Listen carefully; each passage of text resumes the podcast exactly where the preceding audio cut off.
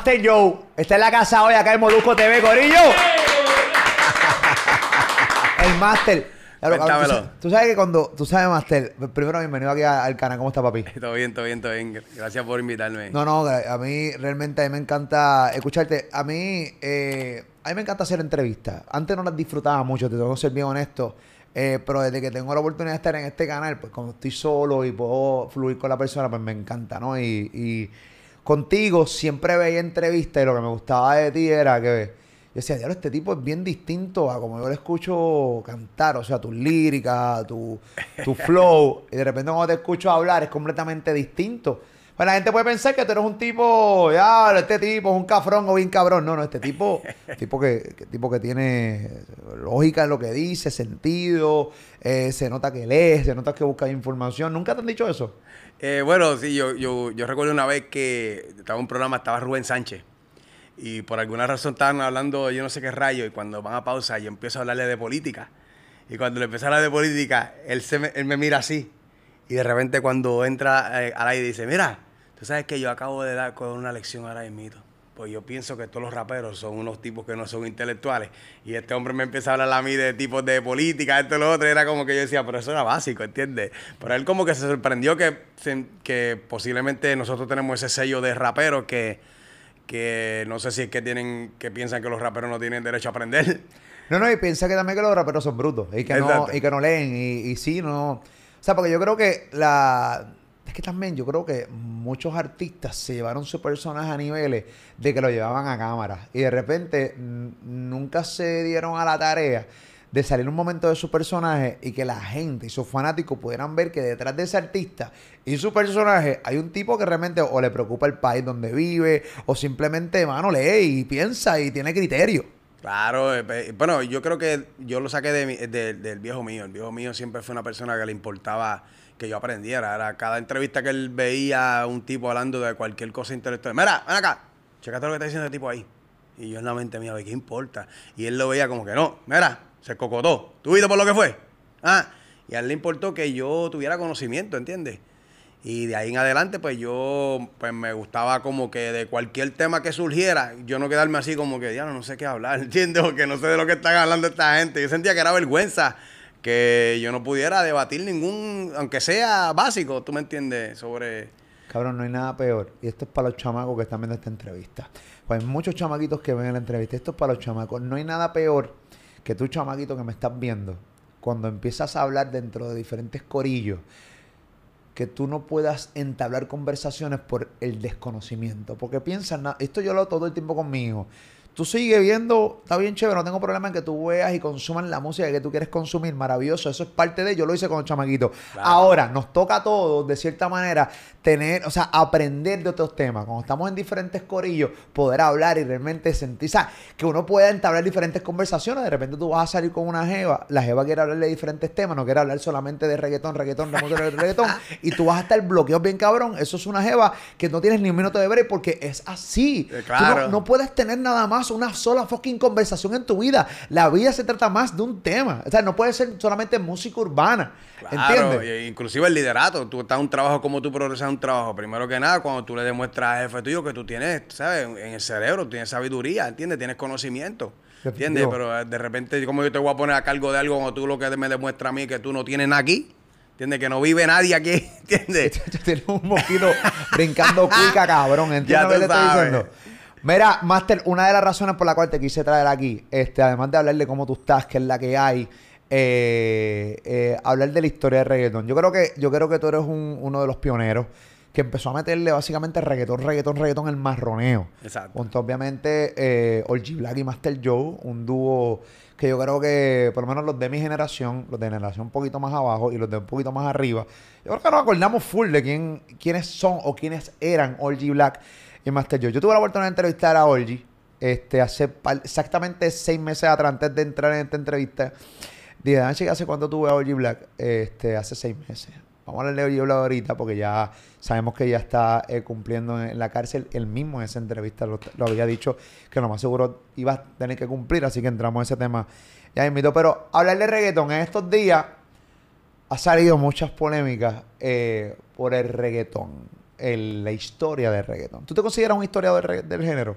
Eh, bueno, yo, yo tengo la vivencia, que yo creo que eso es lo que me puede certificar, ¿verdad? Donde me da la credibilidad para decir las cosas que digo, porque yo las viví, ¿entiendes? Yo viví la, el comienzo, ¿Desde el qué, momento tú empezaste, ¿Desde qué momento tú empezaste a vivir y, y, o sea, que tú puedes decir, mira, yo puedo hablar desde este desde ese punto en adelante, lo puedo hablar porque lo viví, o desde el punto de atrás, porque cuando yo era chamaquito y consumía la música en aquel momento. ¿Desde qué momento tú puedes, sientes que tienes el conocimiento? ¿Desde la historia completa del género? Sí, completamente. Yo empecé, yo, yo llegué a consumir la música de Rubén DJ, así como la de Vico C, desde los tiempos de Vico C de calle. Yo era bien chamaquito, pero tenía un primo mío este, que era un títere de que me conseguía los cassettes bien, bien por ahí, bien callejeros, que se escuchaban hasta mal. Y ahí yo, este, ya yo escuchaba este, canciones de callejeros, todavía no había entrado todavía a la, a la radio ni nada.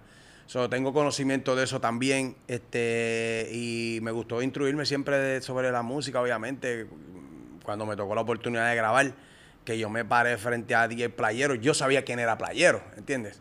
Para mí era como que, wow, espérate, yo escuchaba a fulano de tal mencionar a DJ Playero, ¿entiendes? Él no sabe quién carajo yo era, pero ¿sabes?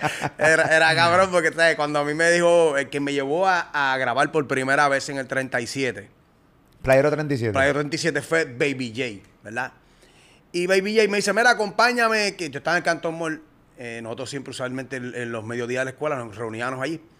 Acompáñame que voy a donde DJ Playero a grabar por un disco de él. Yo, "Ah, Playero, ah, pues vamos para allá. Y nos cogimos la guagua a la ama. Este, y yo no tenía nada para allá. Y yo empecé a escribir, pum, pam, pam, pam, Yo usualmente lo que hacía era como improvisar. Y yo empecé a escribir, a escribir, a escribir, a escribir. Lo que escribí fue un corito nada más. Y nada, punto. Cuando llegamos en casa de playero, este, yo asustado. No me atreví a cantar. Y, y el BJ empezó a cantarle por ahí para abajo para cantarle un montón de canciones. Y él como que teníamos ca- muchas canciones de Baby J ya grabadas. Y como que, ajá, déjame cantar la otra. Así, ajá. Y yo, diantre, pues yo no ni le voy a cantar. Y de repente hizo, y tú cantas. Y yo le dije, no, me asusté. ¿Entiendes? Pero, Pero cantabas. cantaba, pero, de- eh, pero como fue tan de O sea, repente... que- Playero te dice, ¡Pum! de Canta. cantazo. Y tú cantas. Y yo dije, diablo, baby, él acaba de tirar como siete canciones. Ok, pero vamos para que la gente entienda. eh, en aquel momento, o sea, Playero es Playero en el 2022 y Claro. Playero es Playero en el año eh, que es- 83. el 83 cuando iba a sacar el 37. O sea, es Playero. Ahí está la historia y la historia no la puede borrar nadie. Lo que quiero decir con esto, en aquel momento Playero era Playero en su peak o todavía estaba... eh, no, Playero básicamente era un DJ más, honestamente. Todavía era- Y no digo, esta- y no lo digo minimizándolo, sino que. que todavía aquel- estaba creando su historia. No, que no había como la eh, un DJ sobresaliente por encima de los demás, sino que eran DJ que tocaban en las discotecas. ¿Entiendes? Pues. DJ Eric era famoso en la discoteca, Dinois, DJ Negro también, al igual que DJ Joel, al igual que DJ Raymond, DJ, un montón de DJ que tocaban en las discotecas, inclusive el mismo DJ Joe también tocaba en, en, en di- discotecas. So, tú te hacías famoso este, porque la gente te seguía viendo, ¿verdad? Claro. Pero era solamente de ese público porque no era que eran, eran artistas mainstream. So, Playero, pues, empezó esta modalidad de los DJs a hacer mixeos y, y- y venderlos por ahí callejeramente. No había una estructura de un género como tal, pero sí habían unos chamacos que querían este, expresar un, un- un- sentir, un arte, ¿verdad? O como le quieran llamar música en aquel entonces. Y estaban esto, la música jamaiquina y los panameños pegan Puerto Rico, que, que era el famoso reggae en español. Y estaban otros eh, cantantes en aquel tiempo, Ranking Stone, Miguel Play, Apache, este, KID, eh, Baby Cat también estuvo por ahí también, este, Wiso G, el Gran Big Boy también, que no, no, no le dan el mérito que merece estar dentro de los pioneros también de, de reggaetón. ¿Tú crees que a Big Boy no le dan el mérito? No, porque no lo consideran parte de esos pioneros underground, porque no fue, no fue parte del 37 de Playero ni de Dinois. Él pegó reggaetón, pero rápido el- un sello disquero lo filmó y la gente lo vio Que como fue MP. MP. Entonces lo vieron como profesional muy rápido y no lo no, no pisó la calle como tal. Y por eso, y por eso no tuvo el respeto de la calle, correcto. Posiblemente sí, no tuvo... Tuvo de los cantantes que le cantaban a la calle. Exactamente, porque no, sé, el, el pero, género- pero los éxitos de, de, de, de Big Boy están ahí. Claro, y Big Boy, y para mí tiene respeto Big Boy. Y de hecho, él, él, eh, no sé si hasta qué punto le hizo falta o no, o no, ¿entiendes? Porque él fue súper exitoso. Él sigue viajando. Sí, todavía sigue. Este, entonces, pues, cuando eh, DJ Eric hacía cassette y ponía a Blanco, a Falo, este, que también era parte de ahí, perdona, Falo, no te mencioné antes que te me encojones. Este, no me hago una tiradera. Este, no para mi hermano. Este, Michael Blanco, Manuel también. Y venían y ponían cuatro o cinco cantantes y los demás lo acompañaban con mixeos en inglés. Este, Chavarranks, este, Patra. Ya eh, lo padra, que Exacto. Eh, más obviamente Pochopán y todos los demás este, panameños.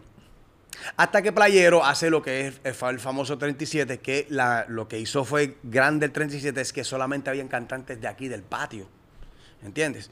Y cuando yo fui para allá, que yo pude grabar, que fue el relato que te estaba hablando de que en de medio tú cantas, yo dije que no, y Baby dijo, sí, dile que te cante, que él sabe cantar. Y tan pronto este, yo canté, el hombre me dijo, ponte esos headphones que están ahí. Yo, diablo, ¿cómo? Y era una grabadora así de cuatro canales que él tenía. ¿Entiendes? Entonces tú no podías cantar muchas voces detrás. Era una principal y la otra que iba a entrar, por si acaso esta, tenías que ponchar esta, pues no tenía break de que, por ejemplo, eh, yo voy a decir este... eh, yo he tenido mil amores, pero como tú. Y tú ahora puedes hacer por debajo. Yo he tenido mil amores, pero como tú. Y hacer armonía, tú no puedes hacer eso. Atención, pido con valor. Pues con rudeza es que hablo yo. Atención, pido con valor.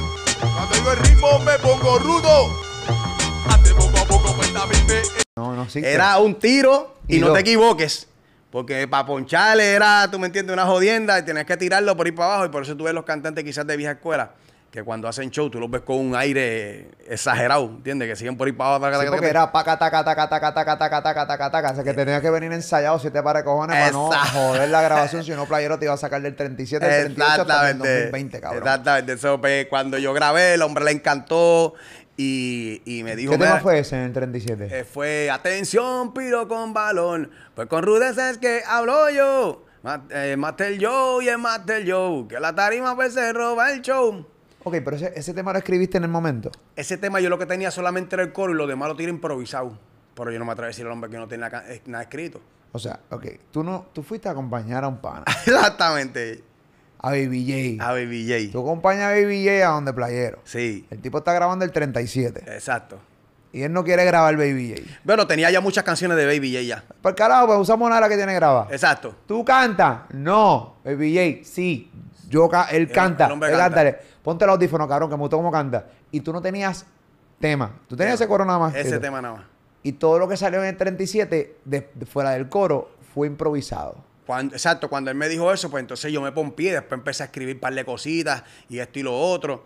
Y la canción que más famosa de, no- de, de Playero fue la de Prende un fili que yo quiero fumar, los guardias a mí me lo pueden mamar. Que la historia de la canción era, no era ni la canción, era para mí porque yo ni fumaba marihuana. By the way, tengo un par de panas míos que me dicen, pero cabrón, yo empecé a fumar por culpa tuya. Yo, pero qué cojones. Ah. ¿Entendés? Porque huele bicho.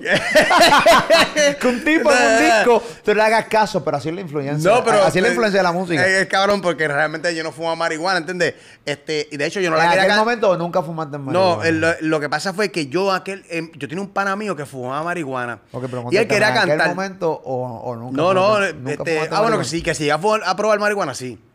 Pero no era, no era, no era consistente. Ajá, no, no me hice un, una persona Adicta, consumidora, consumidora. ¿entiendes? Eh, era quizás pues el ambiente de la música, que si aquel prendió, ah, pues está bien, esto, lo otro, en Una un ambiente así. cachadita, vamos, zumba, nos fuimos. Exacto, rompe. pero no es como que de repente yo necesitaba esto, lo otro, no. Un palo. Este, ¿Qué pasa? By the way, no tengo nada en contra de que, que, que quiera No, fumar. yo ni tampoco, al final del día no, claro que no. Este, eh, ni de ningún vicio tampoco, porque ya cada cual es, es, como te digo, eh, le toca este, asumir las consecuencias de cada cosa. Pues cuando yo voy a grabar, él quería grabar.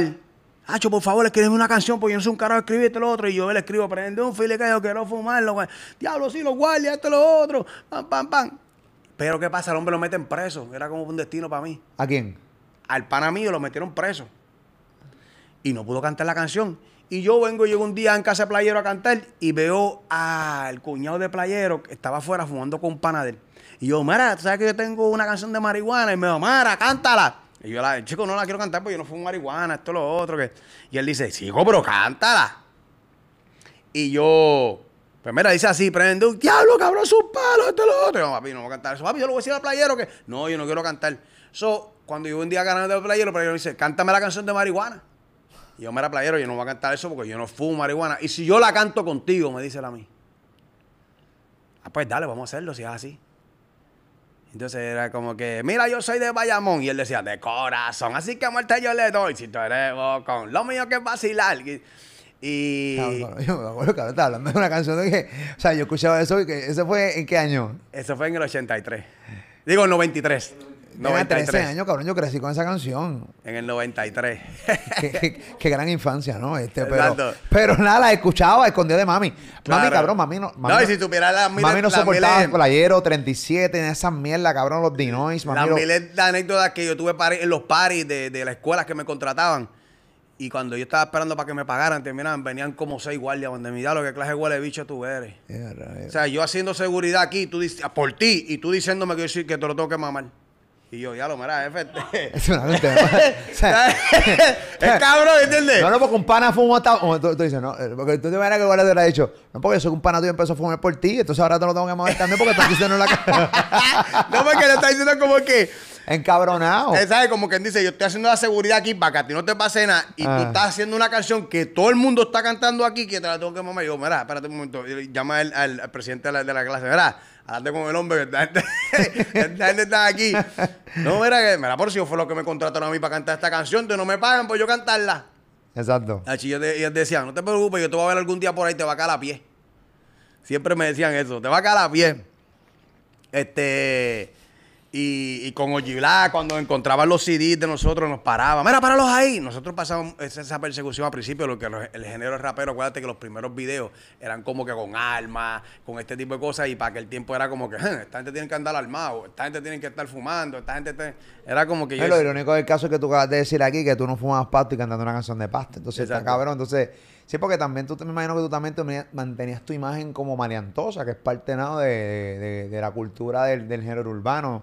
De aquel momento, de aquel momento más que ahora, porque ahora tú ves los artistas de música urbana de hoy y tú dices, esto, esto tipo, eh, esto es otra película. O sea, Claro, Esto claro. es otra Pero- pero película. ahí se remonta a lo que estaba diciendo este Elías White Lion, que por eso él dijo lo de que nosotros no teníamos, no nos querían vender los bloques, ¿entiendes? Él lo que decía porque nosotros tuvimos que comprarlo desde cero. Yo recuerdo que mi primer party, este, yo todavía iba a la escuela, cuando me pasaban los carros por el lado, prende un fil, y yo decía al pana mío, mira, ese soy yo. Mira, este mamabicho de que Master Joe, cabrón, ese soy yo.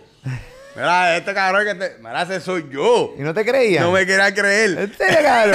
No, sí, porque, no, eh, porque ellos decían como que cabrón, cuando, cuando hagas tu canta, ¿entiendes? Como que, ¿qué carajo, quién carajo tú eres? eh, Cabrón, ese soy yo. Eres que este que Master Joe. Pero en ese po- poco a en aquel poco. momento tú no podías ir a Instagram a enseñarle un video. ¿entiendes, Exacto. cabrón? ¿Entiendes? No había fotos, videos, ni No carajo. puedes ir a YouTube a decirle, mira, cabrón, soy yo, estoy en el video. ¿Y tú sabes ¿Entiendes? cómo fue mi primer party? DJ Negro tenía la famosa discoteca Dinois, que era la meca, cantar en Dinois. Ajá. Este, y, ama- y viene un pana y me dice, mira, tú vas a cantar este sábado en Dinois. Y en Dinois. Sí, papi, yo te escuché en la emisora. El cabrón de DJ Negro me promocionó sin hablarme. Sin llamarme ni nada. Este sábado, Master Joe, con los éxitos de tal, tal, tal, tal. Yo te voy a llevar esto, lo tengo sin carro. O sea, que esa es una cosa bien curiosa, porque yo cuando, a los primeros paris, yo tenía cinco, seis, siete paris. Y le llegaba a todos. Cuando tenía paris, pues siempre se quedaban cuatro. no llegaba por alguna regla cojones. Ahora tiene el carro y ya no llega a los sitios. Era cabrón. O sea, sin carro llegaba a todos los todos pares. los pares. Con carro, para el carro, dejaste rollo cuatro pares. Exactamente. Claro, cosa cabrona. Pues acuérdate que como, Qué cosa cabrona. como tú cantabas 20, min- 20 minutos, 25 minutos, tú podías, pa, pa, pa, cantar, vamos para el otro. Pa, pa, pa, cantar, vamos para el otro. No era como ahora tan estructurado, de que entiende que... La cosa es que yo llego a Dinois allí y yo, papi, yo cagado, esto lo otro, yo no me pasaba en Dinois ni nada, esto, pam, pam, pam. Mira, este, el, el seguridad, mira, tienes que hacer la fila. No, mira, que yo voy a cantar aquí. ¿Quién tú eres? Eh, Master, Master Joe. Master Joe. Mira, este negro, aquí está este. Y, yo- y los panas míos, diablo, qué película. Tan, tan, tan, tan. Y, esto lo- y yo, y yo cagado, ya lo van a tan, tipo, tipo, estaba con actitud. Eh. ¿Entiendes? Eh, eh, tan, y entonces, mira aquí, ¿qué puede pasar? Yo entrando a la discoteca así cagado. Ya lo que carajo vamos a hacer aquí. ¿Y quién carajo es negro? Esto y lo otro. Ah, no conocía a negro. No, ¿sabes? No, porque yo lo había visto hace tiempo, yo lo veía en la televisión, pero a veces no sí, pero que recuerda que no había Instagram, que tú no sabes muy bien quiénes son las No, yo sabía quién era negro por Vico sí, pero que yo no, yo no sé cómo lo iba a ver allí. Yo lo veía siempre los shows de Vico sí, pero él está de empresario ahora. Ajá. ¿Entiendes? Que cómo él se iba a presentar donde mí. Papi, y yo los panas míos, diablo, papi, tú, mira, si tú lo ves por ahí, esto lo otro, y hecho, y de repente ese ministro, ¡bum! se para al frente mío. Mira, ¿tú eres Master Joe? Y yo, diablo, y en la mente mía, diablo, mira, es negro. Y yo, sí, papi, tú le metes bien cabrón, esta la otra, me encanta esto, lo otro. Óyeme lo que te voy a decir. Sencillo. Te voy a pagar 400 dólares. Y yo la mente mía, ¿qué? ¿400? Diablo, qué duro. ¡Puñeta! Rico, estoy rico, cabrón. Ya, yes. a mí ese chavo era un cojón, era como que, ¿qué? Óyeme, tú vas a cantar cinco canciones. Te vas a bajar para el carajo. No quiero que cantes más. No me interesa si estás prendido, si la gente quiere cantar más, no, no me importa. Si sigues cantando, la gente no me bebe en la barra. Ya el público está aquí lleno, ya te pagaron por verte, ya no me importa. Canta cinco canciones y ya. Si sigues, te voy a apagar el micrófono. Negro. Así. O sea, fue como que te sobé y después te di la galleta. Pero esos negros en plena juventud con, Papi, negro con siempre estrategia. estrate- es una estrategia. Señores, esto, la gente tiene que entender que estos son estrategias literalmente de discoteca. Exacto. Sí, o sea, porque, para que me- porque hay que estar el billete en la barra. Exactamente. Ok. Y, y de hecho, después cuando nos fuimos más grandes, él hacía lo mismo y nosotros, chicos, pero negro, como yo voy a hacer eso, papi, la gente se me va a encojonar, va a pensar que yo, que yo cogí que y tienen canté la 15 chuleta minutos. baile, quiere ir, cabrón. Sí. Exacto, diablo, y después que yo pagué tanto. Y era una guerra con él eso. Pero al principio él me dijo eso y yo, pues papi, yo en ese momento yo no tenía ninguna experiencia. Le dije, papi, lo que tú digas. ¿Qué ritmo tú quieres? Ah, pues me voy te man esto, esto, te pan bien informal. O sea, eso es, yo no es que llego CD, ni con mi pista. Con mi DJ, ni nada. Él llegué con dos panas míos que entienden. Micrófono de cable y vámonos. Y no, ni micrófono, el que me puso él. ¿Entiendes? Exacto. No por eso, micrófono de cable que lo tenía él. Ah, y trepado encima una barra. No era que había una tarima bien hijeputa ni nada de tres carajos. ¿Entiendes? ¿Sabes? Y de repente, papi, cuando yo vi la gente cantando mis canciones, dije, diablo. Es una impresión porque yo no me siento cantante todavía. Yo simplemente estoy, papi, este, quemando fiebre. Esa es una de- Yo los otros días, el hijo mío que se llama Yo Soy Codeína, que también es cantante ahora, yo le estaba diciendo, ¿tú sabes la diferencia en- que a veces entre ustedes y nosotros es que nosotros no teníamos alguien a quien este, admirar en un sentido de, de estilo de vida? Hoy en día los chamaquitos quieren cantar porque quieren tener el Lamborghini de Anuel, el Bentley, digo, el, el, el- el Bugatti de, del conejo, las prendas que tiene Anuel. Entonces, Vicosí no era millonario, ni tampoco Rubén DJ, ¿entiendes? So, nosotros no teníamos como que yo quiero ser así, hacer esto porque quiero tener eso, ¿entiendes? O yo no sabía ni qué carro tenía Vicosí, ni qué tipo de estilo de vida tenía. ¿Entiendes? No sabía lo que tenía Rubén DJ ni, ni nada. Yo lo veía pues cuando estaba ahí en la, en la, en la televisión. Pero no como ahora que tú puedes ver realmente su estilo de vida, su lifestyle, ¿entiendes? Pero yo soy de los que creo que, que realmente, o sea, todo el mundo quiere progresar y tener lo suyo. Claro. Todo, incluyéndome. O sea, todos lo queremos tener. Pero yo creo que eh, trabajar y que tu fin sea ese, no creo que esté bien porque al final del día vas a trabajar por el propósito de tener una casa, unas prendas bien cabronas y realmente no vas a trabajar porque te llena lo que haces. Entonces a veces yo veo chamacos que quieren cantar. Pero es que a ellos les llena eso, ¿eh? Está bien, sí, pero le llena eso hasta un momento dado. Porque cuando tú los entrevistas, que yo los he entrevistado a cada uno de ellos, ellos se quejan de un gran vacío que tienen dentro de su corazón. O sea, que no les lleno nunca eso. Ellos no les lleno eso. Ellos obviamente fingen que les llena para hacerle creer a la gente que esto está cabrón, pero al final del día tú hablas con Anuel. Ahí están las entrevistas, no, no me hagas caso a mí. Hablas con Anuel, me siento vacío por dentro. Tú hablas con muchos artistas y se sienten vacíos por dentro. O sea, que las casas, los Lamborghini, las prendas nunca le llenaron. Mira- Pero sí, obviamente los chamaquitos piensan que eso está cabrón. Lo que pasa es que hay mucho, hay mucho público que desconoce el, el sacrificio de ser exitoso. Eh, tú puedes ver un artista que está mega pegado y tú te imaginas todas las cosas de que hace ir a ese artista. Ese artista vive preso sin delito. O sea, no puedo salir para ningún lado. Qué duro. Preso sin delito. Preso sin delito, no puedo salir para ningún lado porque si yo salgo, ¡ah! formo un revolú bestial, no puedo. Mm, Si voy a comer con mi familia, diablo, pero entonces, mira una foto, espérate, me cogieron que estaba sacándome un canto de carne, ¿sabes? y es de repente como que tienes que hacerlo todo aislado, todo escondido, no puedo ir al mall. Yo recuerdo cuando vi un video de Yankees emocionado porque lo dejaron entrar a la Plaza de las Américas, o sea, como que, wow. Después de años. Él estaba mirando a Plaza como si fuera Disney, ¿entiendes? Y tú te das de cuenta que para nosotros, quizás Plaza, para personas normales, Plaza es nada, ¿entiendes? Es algo normal. Es algo normal, Normal entonces, pues, ir a completamente. Plaza es algo normal, entonces para él era, era wow. Entonces, esas cosas simples se convierten en cosas grandes, porque no los pueden hacer ya. Entonces, la gente ven con, "Eh, este tipo es millonario, este tipo está tirado para atrás, este la otra. Y él, papi, quisiera hacer las cosas que estás haciendo tú, ¿entiendes? Al final de todo, tú puedes comer langosta todos los días. Llega el momento que estás extrañando un arroz, habichuela y pollo frito. Porque dejaste de hacer lo básico en tu vida, ¿entiendes? Eh, y, y- la gente a veces no tiene comprensión de eso, ¿entiendes? Ahora, bien, yo puedo hablar de eso de esa manera porque yo lo pasé. Como dice el americano, I've been there, I've done that. Ya yo lo hice y yo puedo hablarte pues de la experiencia. Sí, llegué a ser millonario, me escocoté, no seguí los consejos. Aquel me decía, esto, lo otro. Mi país me era, era contable y me decía, papi, tú debes guardar dinero. Pero yo sentía que mi papá no me había apoyado en la música. Y yo decía, pero ¿Cómo tú me vas a decir lo que yo tengo que hacer si tú no me ayudaste a llegar aquí? Bruto. Porque la realidad es que eso no tiene que ver un carajo con eso. Al final es lo que quiere lo mejor para Claro, ti. igual que mucha gente que siente que porque aquel es millonario, si tú no, este gran, este gran jodido refrán que dice, no escuches gente que no ha llegado donde tú has llegado tú. Sí, y ven acá, y el asesor financiero, ¿tiene los chavos que tiene Donald Trump? No, y sin embargo él le dice a Donald Trump cómo, cómo invertirlo. Ya lo que la emburrada. ¿Ese es con vaselina o con un gargajito a capenito? ¿Sabes? Pero para que tú veas como hay, que hay muchos refranes de gente que tú dices, "Gordo, eso, es- eso es bien charro, contradictorio. Completamente. ¿Entiendes? No, no escuche gente que, que no, no ha podido ser exitoso. Gordo, escucha cómo el hombre se escocotó para que tú no te escocotes. Lo más seguro te cuenta una historia que realmente te puede servir eh, eh, eh, cuando estés caminando y te encuentres con una Claro. situación similar a la que el pana pasó. O que él no estuvo en la posición que estás tú favorable para tú capitalizarla. Bueno, tú me estás contando ahora mismo porque llegamos a esta conversación porque tú me estás diciendo que tú nunca tuviste artistas modelos a seguir en cuestión de, de- de monetariamente hablando. Exacto. Aquí llegó esta conversación, o sea, tú no tenías ese modelo a seguir. No. Porque Vico sí, tú no sabes ni qué carro tenía, ni Rubén Díaz No. tampoco. O sea, porque tampoco es que el género estaba como estaba hoy. No. En aquel momento. Estabas hablando de que tú estabas pompeado porque estabas ganando 400 pesos por cantar en Dinoy. Y eso fue una vez, ¿sabes? No es que me hicieron pagando 400, después había uno y medio, después había 300. Y después había una caneca. Y no, y, ahí yo, y, yo recuerdo que yo cogía la estrategia y le decía a Oji Blas, mira papi, la discoteca está llena, vamos a cantar. Y él decía, ¿de gratis? Sí, papi, aquí tienen que haber tres o cuatro gente para que van a hacer este quinceañeros para, para, para las hijas, esto y lo otro, nos van a contratar, acuérdate que te lo estoy diciendo.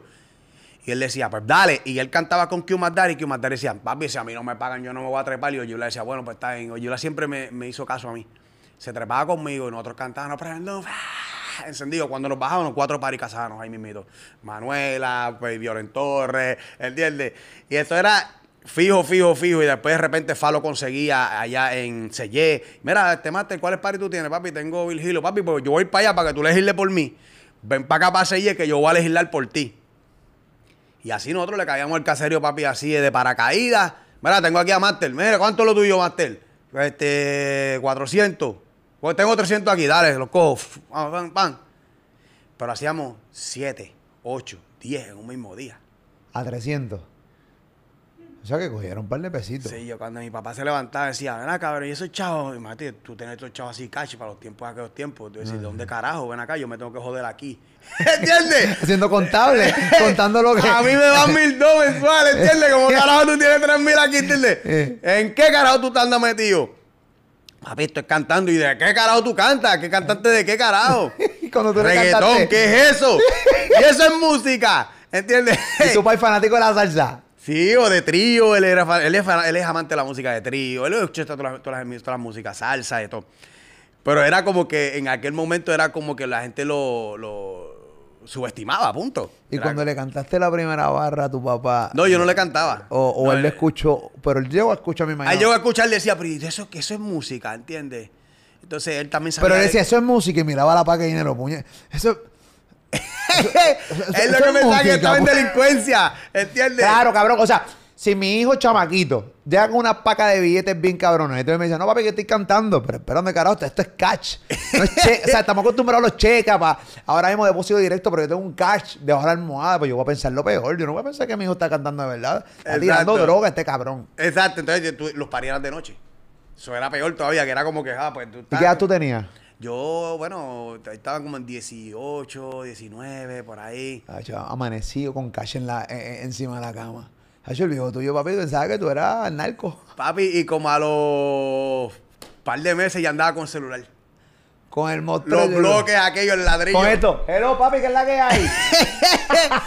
Papi, que te los vendían pirateados por ahí y eran, eran con garantía. Era que cojones. con garantía pirateado. O sea, daban 600 pesos. te Puerto por Rico teléfono. está cabrón, señores. Puerto Rico está cabrón. Cuando a ti te venden un teléfono pirateado con garantía, ese tipo es hijo de puta de verdad. hijo de puta hay que Papi, si ser. te lo cortan en tres meses, te lo voy a poner para atrás, ¿entiendes? Un año la garantía. Ya lo, papi, papi, eran 600 pesos, papi, 600. Eran 600 en aquel tiempo. Sí, pero que de repente, cuando el dueño de la línea estaba usándola, que se escuchaba las conversaciones, porque en aquel momento la línea era análoga, no era digital como ahora, y te escuchaba, mira, cabrón, espérate, que el dueño de la línea está usando el teléfono, deja que enganche. Papi, lo cabrón es que duraba con cojones la puta batería. Acuérdate que los teléfonos no tenían esa pantalla, esto y lo otro, que eso gasta batería con cojones. Ah. Papi, tú estabas con ese jodido ladrillo toda una semana, papi. No sé. ¿Entiendes? Una semana entera sin Con ese cargar. adoquín de San Juan. Una cosa cabrona. Pero papi, era un bichoteo para aquel tiempo eso. Claro, claro, claro. Después vino la ola de los guardias a confiscar los teléfonos y toda la hostia. Y decía, Ok. "Mira, diablo, los guardias, nieta, nos- se jodió los teléfonos. Fíjate, eso era pérdida.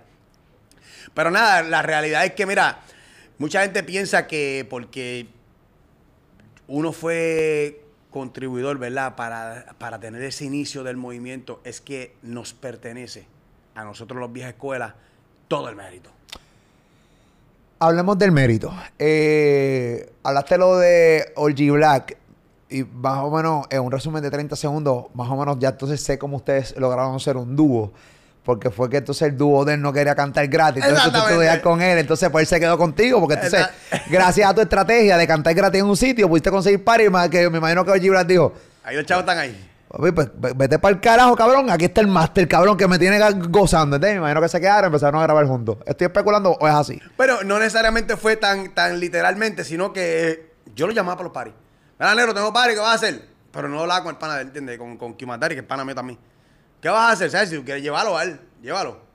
Entonces, pues llegó el momento en que él no siguió el mismo trote, el hombre también se había casado. Y oye, y yo estaba, no, papi, suelto como gaveta, que eso era. Papi, Orgy Black en la vieja guardia. Exacto. Suelto como gavete. Exactamente. Eje negro. Que chacho, donde, donde eje negro se metía no nacía pelo. Entonces. ¡Qué abusador! ¡Qué duro! ¡Orgy! Entonces, entonces, si tuviera que la combinación de Oji y, nosotros, y mía fue bien, bien esto, era como que él decía, ok, a mí no me hace falta aprender del, del género, eso se va a encargar de Master, yo voy a hacer la parte, este, eh, la, que va, a- la que va a hablar con la gente. Entonces todos los cantantes se llevaban con Oji. Conmigo no todo el mundo quería negociar porque pues yo siempre sabía el negocio, pero ¿qué es lo que tú vas a hacer con eso? Ok, pero ¿cuánto hay? Lo otro. Entonces, pues la gente, sabe que usualmente con el que quiere cuadrar las cosas al, al Tommy Dame, pues como que la gente no quiere cuadrar mucho con esa gente. Claro. Y Blay lo que decía, chico papi, eso va. A todo el mundo yo le decía, sí, eso va. Cuando se encontraba el tipo, mira, Oji, lo que tú me dijiste, que te... mira, va a estar para que cuadre eso. No, pero yo hablé contigo. Sí, sí, pero dile lo mismo que tú me dijiste a mí a él. Pero, pero yo que hablé contigo, pues chico, pues dile lo mismo que tú me dijiste a él, él sabe de eso. Y por alguna razón, pues la gente como que me huía a mí en ese sentido, pero nada, era un pitcher y catcher que no funcionaba bien brutal. Claro, claro. Este, Eh, y funcionó. Ahí está la historia. Siempre digo ahora, esta es la nueva frase mía que me la van a escuchar en la historia nadie la puede borrar. Exacto. Y como la historia nadie la puede borrar, he tratado de traer personas que saben de la historia de la música urbana. Y yo sentaba a muchas personas aquí y siempre ha sido el debate entre la vieja guardia y la nueva, la- la- entre la vieja escuela y la nueva escuela. Eh, he tenido muchas entrevistas, gente que admiro muchísimo, que soy fanático de ellos de chamaquito, porque escuchaba la música de ustedes desde que yo era niño. O sea, estamos hablando de Rick Pirín, estamos hablando de... He entrevistado a Baby Rasty Gringo, con Enciseja, con Polaco, eh, Michael Imano, aquí se unió Michael Imano, aquí he entrevistado a Wiso G. Mano, realmente ha sido bien gratificante Tito el Bambino, que también ha venido a contar la historia. Épico. Eh, sí, papi, ha sido. Entonces, en estos días, empezando el 2022, tuve la entrevista histórica con Elías White Lion, que aquella entrevista básicamente fue increíble. Entrevisté a Rubén DJ. Yo, yo, yo te pregunto, o sea, ¿qué tú opinas de esto? La vieja escuela, a veces lo, lo- siento como que ellos se están pidiendo que los respeten. Porque gracias a la vieja escuela es que existe una nueva escuela exitosa. ¿Tú estás de- acuerdo con eso? Bueno, eh, yo tengo mi, mi, ¿verdad? mi creencia, ¿verdad? Obviamente respeto la opinión de cada uno de mis colegas. eh, de que el respeto, musicalmente hablando, claro está, tú tienes que esperar a que te lo otorguen, ¿entiendes? ¿Por qué? Porque tú siempre vas a influenciar a diferentes personas, ¿entiendes? Yo me puedo encontrar, por decir un ejemplo, este, a Anuel, y a Anuel decirle, diablo, leyenda, va, mi respeto, esto, lo otro, y me puedo encontrar, por decir un ejemplo hipotético, a Raúl Alejandro, que me diga, un placer, ¿entiendes? Y eso no quiere decir que Raúl me faltó el respeto, es que posiblemente yo no impacté en su vida musicalmente como quizás con Anuel, y esto es un ejemplo hipotético, no es literal. Este... Y esos muchas viejas escuelas no entienden ese punto, que tú no impactaste a todo el mundo, por ende no te van a dar el respeto que posiblemente tú entiendes que te mereces. ¿Me sigues? A veces tú estás viendo chamaquitos pegados, por decir un ejemplo, Lual. ¿Cuántos años tiene Lual? 22. 19, 19, 21, pues 22 imagínate. años. Y el género para atrás, 25 años, ese Lual no te escuchó. Entonces no lo puedes culpar a él por no darte un respeto, porque es que no tiene una influencia en ti tú, o tú no tienes una influencia en él. Posiblemente él ve grande Arcángel, por decir un ejemplo. O ve a De La Ghetto, porque fueron la gente que él empezó a escuchar. ¿Entiendes? Entonces, a veces yo veo la gente que se muerde por eso porque entienden que los nuevos de ahora le deben algo a ellos. Y yo digo, pero ¿cómo es? Pero, pero Arcángel, ¿por qué Arcángel me debe? Porque es que yo no le enseñé a Arcángel a escribir, ni tampoco a grabar. Ni le dije que tiene que grabar, ni qué tiene que decir. So, yo no lo asesoré a él. Yo sí puedo, a lo mejor él, si sale de él voluntariamente, reconocerme a mí, bajo yo escucharte a ti, me inspiré para esto, pues yo se lo acepto. Y le digo, gracias, hermano. Pero también le digo también gracias por seguir contribuyendo a este género, para que este género siguiera creciendo, evolucionando, y la gente que, que empezó a conocer el género gracias a ti, siga indagando para atrás y pregunte quiénes fueron los que empezaron, y ahí dan conmigo. Pero yo no me puedo encojonar porque Bad Bunny siga siendo grande. Al revés. Yo celebro cada, cada, cada premio que se gana Bad Bunny, Osuna, quien sea. ¿Sabes por qué? Yo siento que yo trabajé este movimiento para que fuera grande cuando nadie creía. So, cada premio de ellos es un premio del género. So, yo no me tengo que encojonar con ese éxito. Bad Bunny no tiene que decir, mira, gracias a Master Joe, esto y lo otro. Yo no soy parte de su marketing. Él no, yo no, él no me tiene firmado a mí. ¿Entiendes? Como que dice, espérate, para que Master Joe se busque cuatro paris, esto y lo otro. O y al final de todo, 20 mil cantantes, o por lo decir, Nicky Jam, este, el mismo Bad Bunny, eh, Yandel, muchos cantantes, ¿verdad? Han dicho, mira, gracias a la vieja escuela, esto, lo otro. Y, y al final llegó ese mérito que querían. ¿Y qué pasó? ¿Se te llenó la agenda por eso? Tú eres más grande por eso. Te empezaron a llamar pa- para grabar. No, eso es una satisfacción personal, nada más. Pero, pero a veces yo veo que lo están peleando por un mérito, como si lo que nosotros estábamos haciendo en aquel instante era pensando que en 20 años iba a llegar Bad Bunny, Ozuna, Anuel. Verá, cada cantante que hizo algo en el movimiento lo hizo por sí mismo. Cuando yo estaba haciendo paso, que hoy día otros pueden beneficiarse de eso. Yo lo hacía porque entendía que eso era lo que me correspondía para beneficio propio. Pero yo decir que lo que yo hice fue para que Bad Bunny se lo su- Eso es, sería tremendo hipócrita. No es real, no es verdad. O sea, pero tú entiendes que hay gente de la vieja guardia que entiende que los de la nueva tienen que ser más agradecidos. Bueno, yo les he escuchado a ellos diciendo que le deberían de, de agradecer a ellos, porque gracias a que ellos abrieron la puerta, ¿verdad? Y que, que yo fui parte de los que abrí la puerta también, pues es que ellos tienen el- el- la plataforma. Y la realidad es Y que tú no estás no, de acuerdo con eso. yo no estoy de acuerdo con eso porque es que yo no puedo culpar al que no había nacido y le tocó a- eh, agregarle al género desde su punto de partida. ¿El legado de Arcángel se puede debatir? No, uno de los tipos más versátiles del género.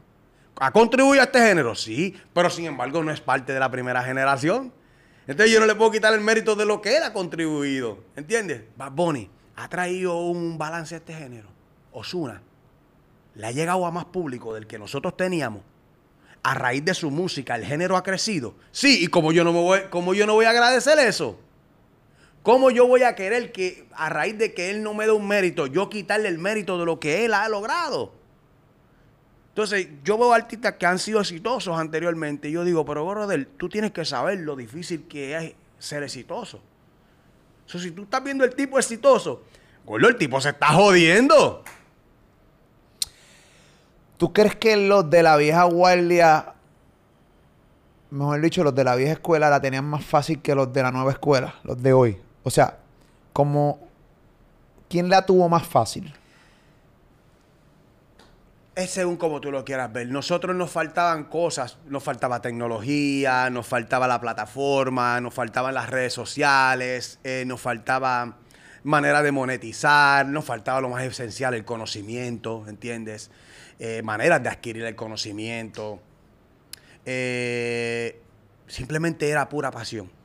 Bien, pero teníamos un beneficio. El beneficio era que no había tanta saturación de música tú podías promocionar un tema y estar un año entero con ese tema.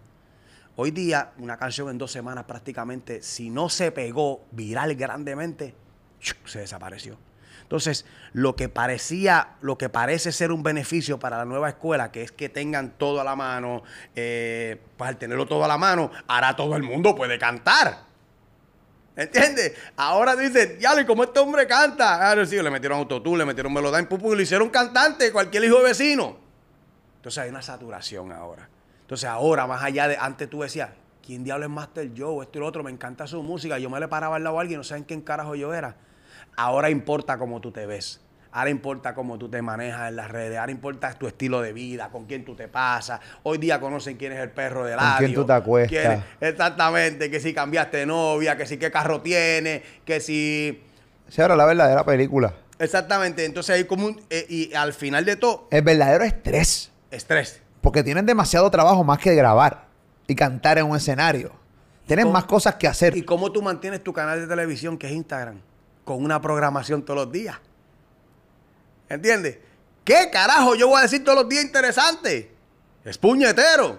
Sobre el cantante ahora mismo se tiene que convertir casi en influencer. Es un influencer. ¿Entiendes? Por acojón. A cojón. Entonces hay gente que no ha podido pasar esa barrera porque no tienen ese talento. Tú has visto a Residente como protesta sobre eso. ¿Entiendes? Porque se siente como un payaso ser parte de algo que él no quiere ser. ¿Entiendes? No le nace ser eso. Pero Mickey le- Wood le hace bien difícil tratar de hacer story. Él mismo lo ha dicho. Diablo, cabrón, a mí se me hace bien difícil. Yo no lo logro. Esta pendeja no, no, o sea, las redes sociales sé que son importantes, pero siento que no son para mí. Exacto. Entonces, pues, como yo te repito, o sea, hay cosas difíciles en este lado y hay cosas difíciles en este lado. Lo que supuestamente es un es lo que facilitaría se convierte también en un en una en un problema, ¿entiendes? Se convierte en una dificultad, mm, sin mencionarte la inversión. Antes tú con 1.500 dólares tú pautabas una canción por todos lados, papi, ahora tú te tienes que buscar 50 mil, 100 mil, 200 mil, para ver qué va a pasar. Pero, ¿qué tú opinas de eso? O sea, eh, diablo, que hay un montón de cosas, un montón de temas juntos, pero es que esto está bien cabrón. ¿Qué tú opinas de eh, hoy día? Yo soy de los que digo, o sea, yo estaba hablando con los muchachos en la emisora, con Pamela y con Ali fuera del aire, y yo les digo que la música urbana, el género como tal, tiene muchos fanáticos. Pero también tiene una ola de haters que lo que están esperando es que cada artista se resbale para atacarlo y joderlos bien cabrón. Eh, y es, así. O sea, al igual que tiene un montón de fanáticos, tiene un montón de, haters. Y de repente, hablando de Residente y, y eso, eh, mucha gente entiende que cuando tú le metes dinero a un tema, eso está mal. Por ejemplo, sale Anuel con una canción, no sale whatever eh, con una canción y él, dentro de la promoción, pues estaba tiene meterle ese- a esa canción 200 mil dólares. No sé cuánto en YouTube, no sé cuánto por acá, los Billboard, para acá, para acá, para acá. Mover el tema. Un video cabrón de casi 300 mil dólares. O sea, hay temas que se le meten un millón de pesos. Entre video y toda la cosa. más. Es una, y hasta más. Eh, pero específicamente en la promo cuando se lanza el tema, que se le meten 150 mil dólares a YouTube, eso ha sido altamente criticado por muchos artistas, incluso mucha gente que hace podcast. Master Joe, ¿qué opina en cuanto a eso? Eh, bueno, lo primero que nada es que a mí ni a nadie le pertenece determinar cómo una persona quiere venderse. Vamos a empezar por ahí porque tú no te, tú no te encojonas los millones que le mete Jordan a las tenis. Pero tú las consumes gracias a los anuncios que él le mete. Entonces, es contradicente que tú posiblemente visites más un, un establecimiento que vende hamburgues que no necesariamente sea el mejor, pero simplemente es el más que tú tienes en tu mente. Cuando tú piensas en eso, ese es el nombre que te llega a raíz de todos esos millones que le han metido. Entonces se llama marketing. Y eso es, eso es one on one de la música, del negocio. No tiene que ver nada con lo, con lo cultural o la pasión del arte. Entonces, esto se llama cómo mercadearte. En un mar de cosas que existen, de opciones, de música, de esto y lo otro, ¿cómo yo le llego a toda esa gente? ¿Entiendes?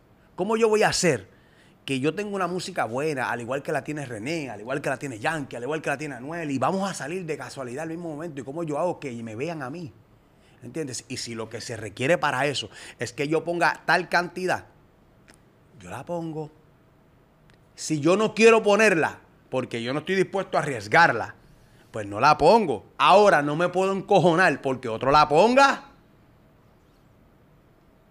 Porque entonces, ah, fulano tiene tantos views porque pagó. Pues paga tú si tú los quieres. Ah, no, no, es que yo soy real. Pues no te encojones. ¿Entiendes? Porque es que, ¿cuál, cuál de las dos entonces qué hacemos? Entonces yo no hago nada porque tú no te gusta. ¿Sabes? Para ti no está mal meterle a un tema en YouTube 150 mil dólares. ¿Cómo? Para ti no está mal meterle a un tema 150 mil dólares de promo. Para mí no está mal meter todos los dineros que tú quieras porque es tuyo. Al final la consecuencia es tuya. A ti es que te van a cobrar esos chavos para atrás si tú no lo sacas. ¿Verdad? Pero hay, artistas que pueden entender que eso es un tipo de... de- Manipulación. No, de inversión. ¿Por qué? Ah, o sea, el artista que está de acuerdo con eso, obviamente. Claro, porque yo puedo perder, invertir mucho dinero, pero a raíz de eso, compañías dijeron, papi, quiero que tú me representes a mí. Y te guardo dos millones por tú representarme. Ah, entonces este que se atrevió a meter los chavos que tú estabas diciendo que no se metiera, ¡pum! Cogió un deal. Y ahora tú estás ahí ahora, ¿qué tienes que decir? Tacho, perdió tanto en YouTube y lo, y lo que le dio fulano. ¿Entiendes? Y, y, lo- y los auspiciadores que tiene cada vez que hace un evento, a raíz de eso, de que se ha vendido grande.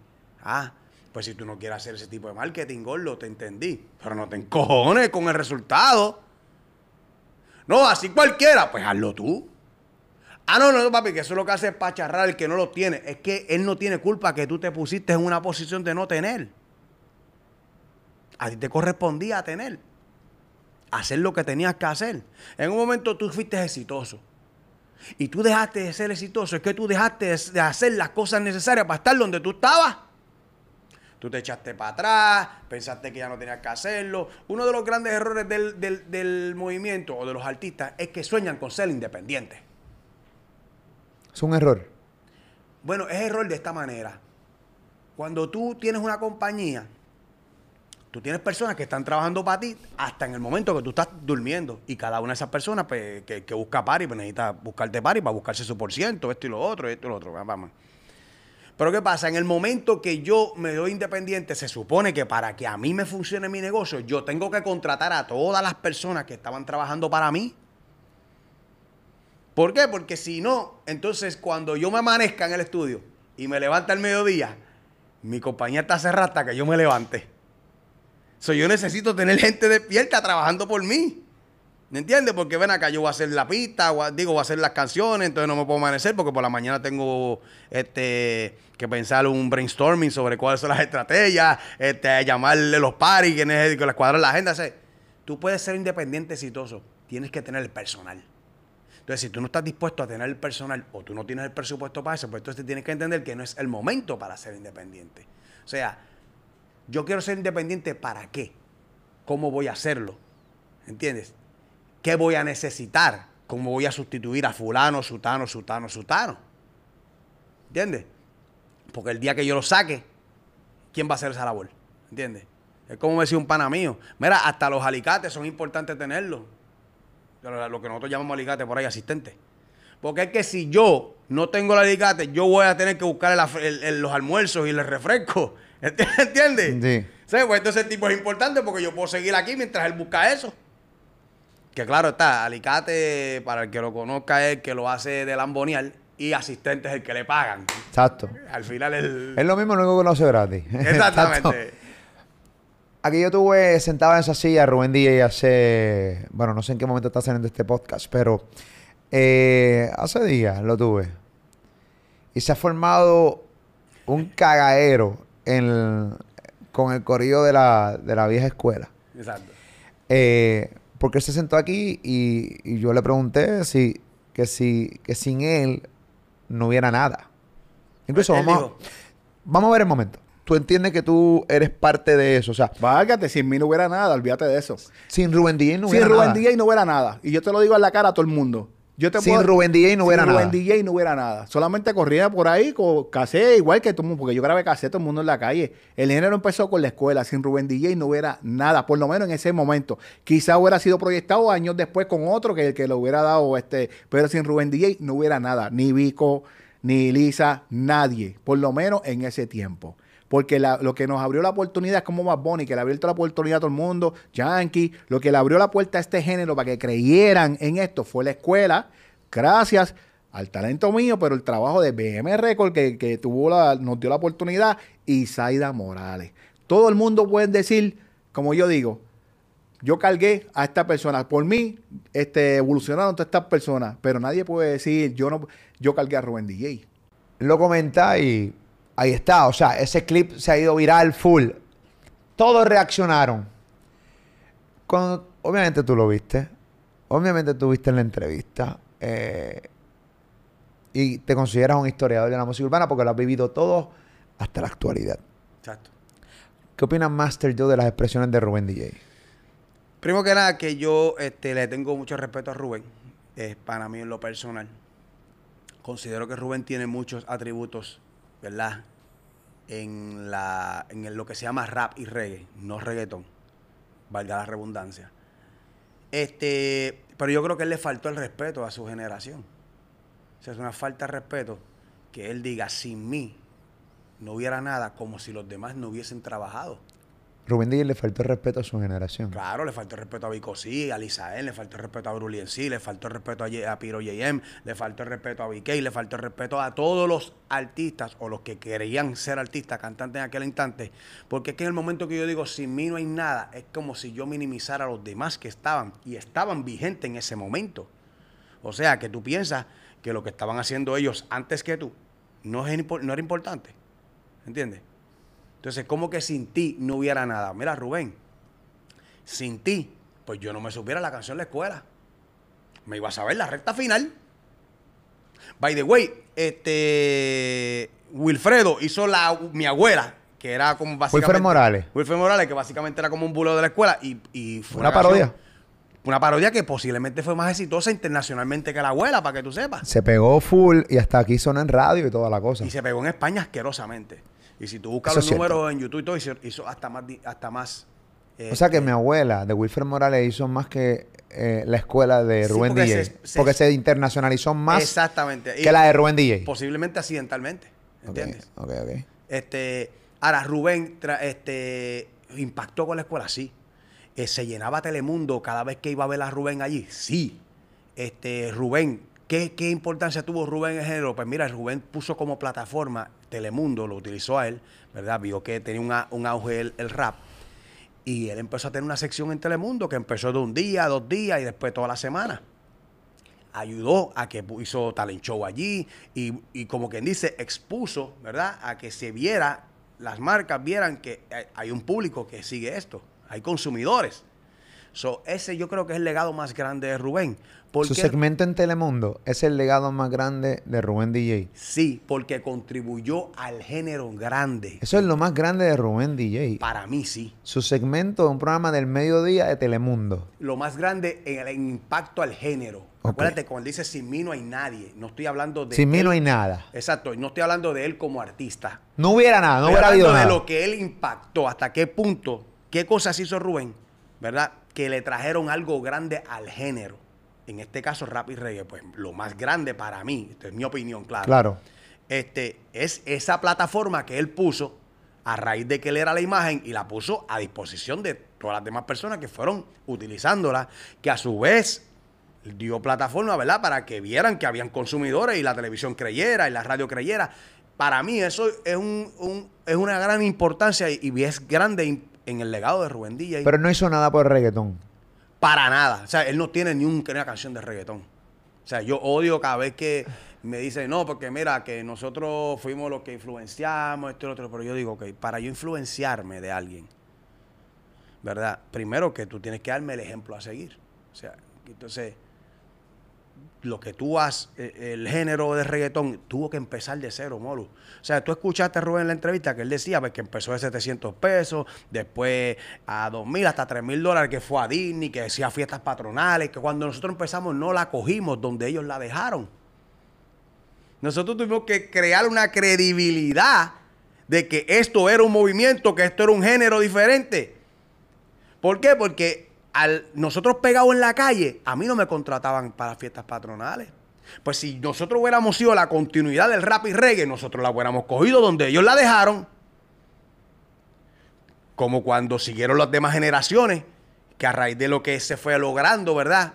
Este, a través del tiempo, de Playero hasta DJ Blast, hasta Looney Tunes y lo que estamos hoy en día, pues la siguieron cogiendo desde ese punto.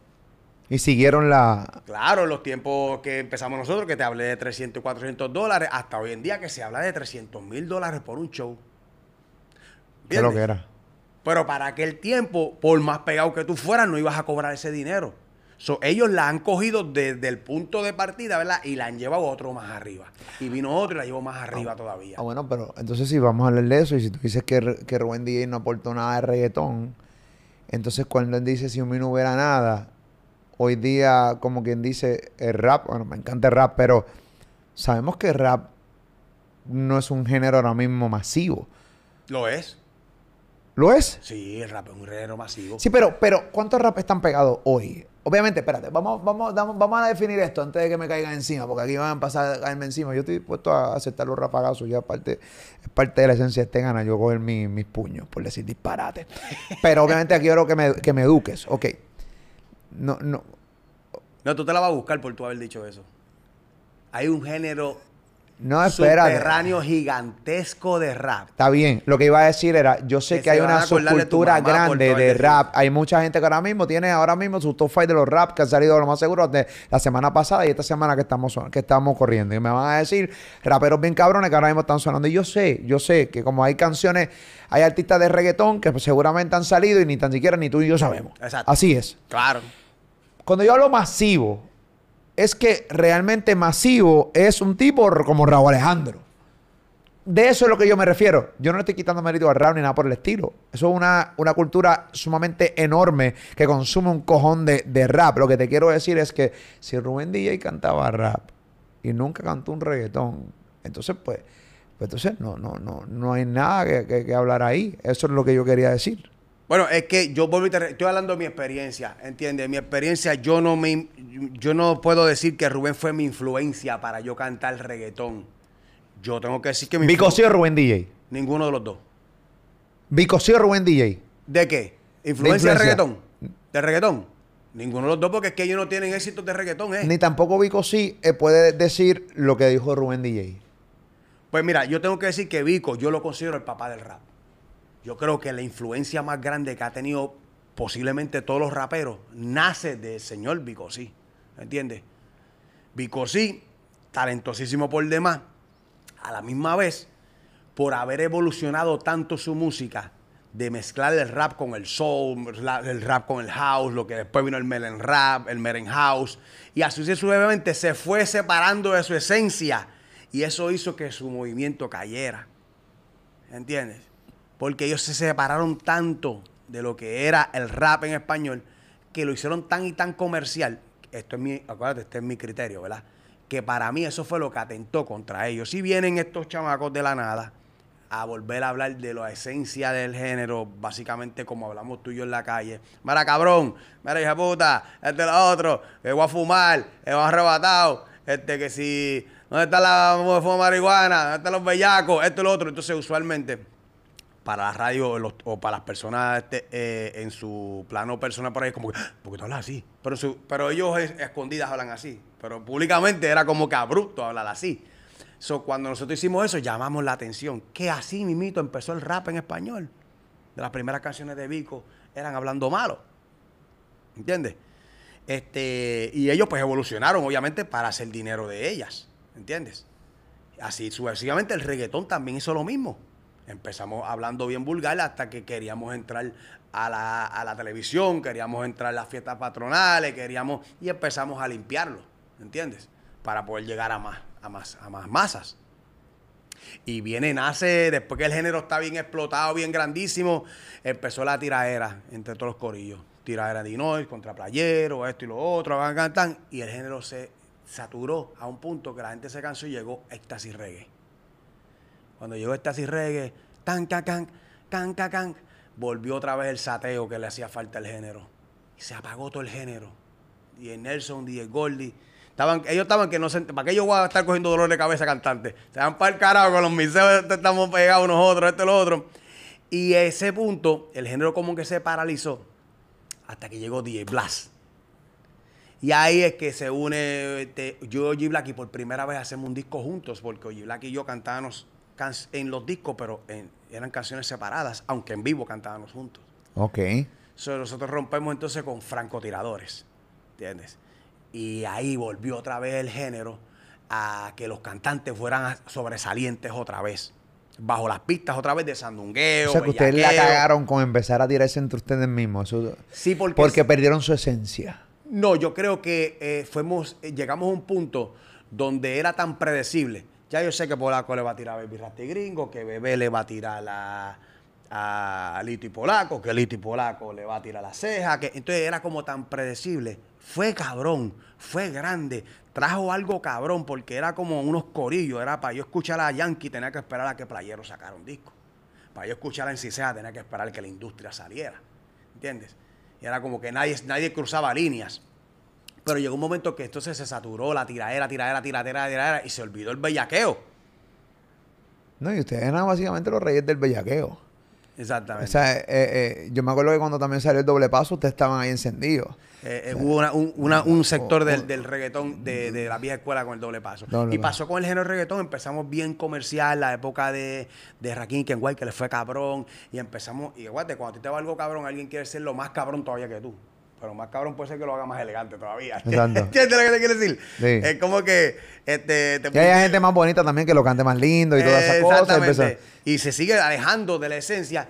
ah, Y vienen los muchachos del trap a cantar de hija la gran puta, me vengo en tu cara, que la madre del diablo, vuelve otra vez la esencia original, otra vez. A ellos llaman la atención otra vez. Se separan de esta gente que están súper comercial, haciendo cosas, esto y lo otro, y ran, y vuelven a traer la esencia de la calle. El género yo siempre digo que tiene como cuatro pisos. O sea, está el, está la- el, el nivel subterráneo. El nivel subterráneo es que está pegado, pero tú no sabes cómo carajo se pegó. ¿Entiendes? Yo, yo escuchaba canciones de gente que decía, pero ¿y cómo? Cuando Guayna se pegó con Rebota, Rebota estaba pegada hace tiempo en la calle. Y, la, y el mainstream desconocía de Rebota. ¿Entiendes?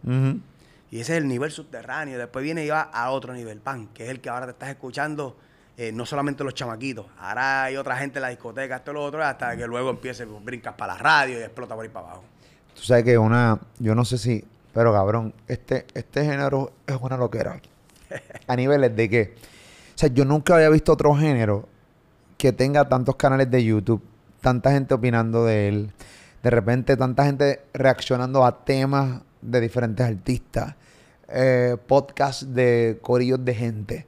O sea, yo que yo me acuerdo, o sea, claro, tú podrás decir, pues claro, pues en aquella época no había YouTube, sí, pero en los programas de radio, o sea, que despierte tanta pasión. Porque cuando tú te pepitas por este micrófono a hablar un montón de cosas, este, a un montón de cosas, este, hermano, tú, o sea, no todo el mundo está de acuerdo con lo que tú vas a decir, o sea, y despierta una pasión cabrón, y viene un rafagazo cabrón, y viene la tiraera. Hay gente cabrón que, que, esto es lucha libre, cabrón. Es lucha libre. Lo que pasa es que todo el mundo quiere relatar la historia desde su punto protagónico. O sea, voy a decir la historia, pero voy a ponerme como una, una la parte donde mi protagonista, o sea, yo como protagonista. Donde yo re- sobresalga. Donde yo sea relevante, no necesariamente sobresalir, donde yo sea relevante. Entonces hay pocos artistas que se atreven a relatar la historia sin que tengan que hablar de ellos. A mí yo no me siento mal eh, yo decir la grandeza que tiene Daddy Yankee, lo que ha hecho Daddy Yankee, la longevidad que lleva haciéndolo, la consistencia, la disciplina, eh, los éxitos, lo- la influencia. O sea, ¿qué me quita a mí yo reconocer eso? Puñeta, trabajó para eso.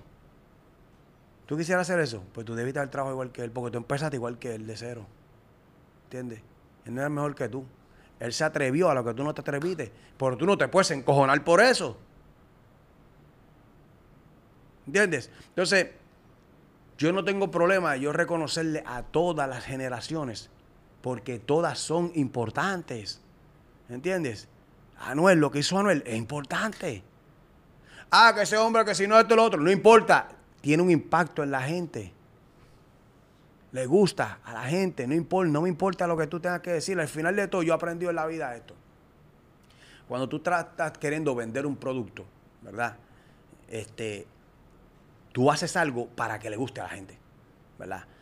Si no le gustó a la gente, aunque sea la pieza más cabrona del mundo, la industria lo considera como una mierda. Tú puedes crear un contenido y tú andas buscando que tenga un impacto, ¿verdad? Un engagement y esto y lo otro. Si no lo tiene, al final de todo, por más que te guste tu contenido, tú lo vas a analizar como que, fíjate, a la gente no le gustó. Yo lo tan cabrón que yo lo veía. Es una mierda. Porque no llegó al target que tú querías. No, no impactó, punto, se acabó. ¿Entiendes? Y a veces yo veo cantantes que se llenan de odio porque posiblemente le metieron un ímpetu cabrón a un tema, a lo que sea, y no llegó a lo que tenía que llegar. Y se llenaron de odio diciendo, no, porque aquel le metió más chavo, porque aquel esto, porque lo que pasa es el monopolio, la madre del diablo. Chicos, no, es que al final de todo esto es un, esto es un casino, ¿entiendes? Esto es un, esto es un gambling. La vez, las can- yo pegué canciones que yo decía, esto es una mierda. Mira, yo recuerdo cuando nosotros pegamos una canción que decía, quiero mi banchi o por lo menos una motora. Y yo decía, esa mierda, Ojibla. yo no voy a cantar eso. Chicos, esto es un palo, este, la otra. Papi, eso es una mierda. Yo no salí en la canción. Y la canción fue la, de las más que se pegó en el disco. ¿Entiendes? O sea, al final de todo, el público al final te va a de- de determinar qué es lo que está cabrón o qué es lo que no está cabrón, porque es que tú lo hiciste para ellos. Si tú no lo hicieras para ellos, como dice mucha gente por ahí, pues se supone que tú regales la música. Pero tú la vendes.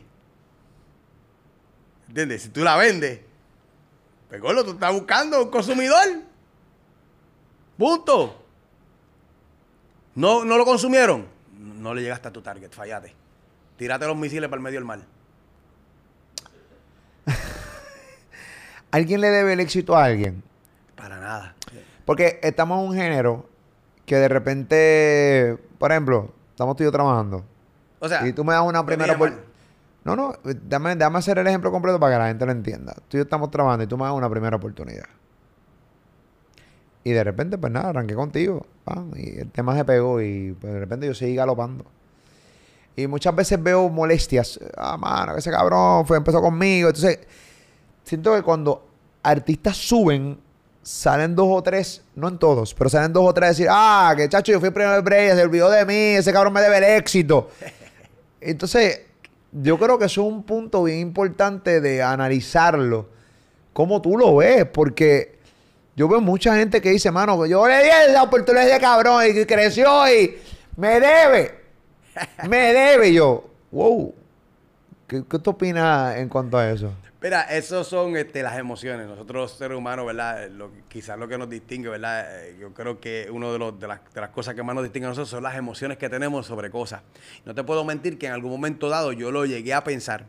Tuve la oportunidad de ayudar o ser parte de los principios de muchos artistas que lograron ser grandes y que son grandes actualmente.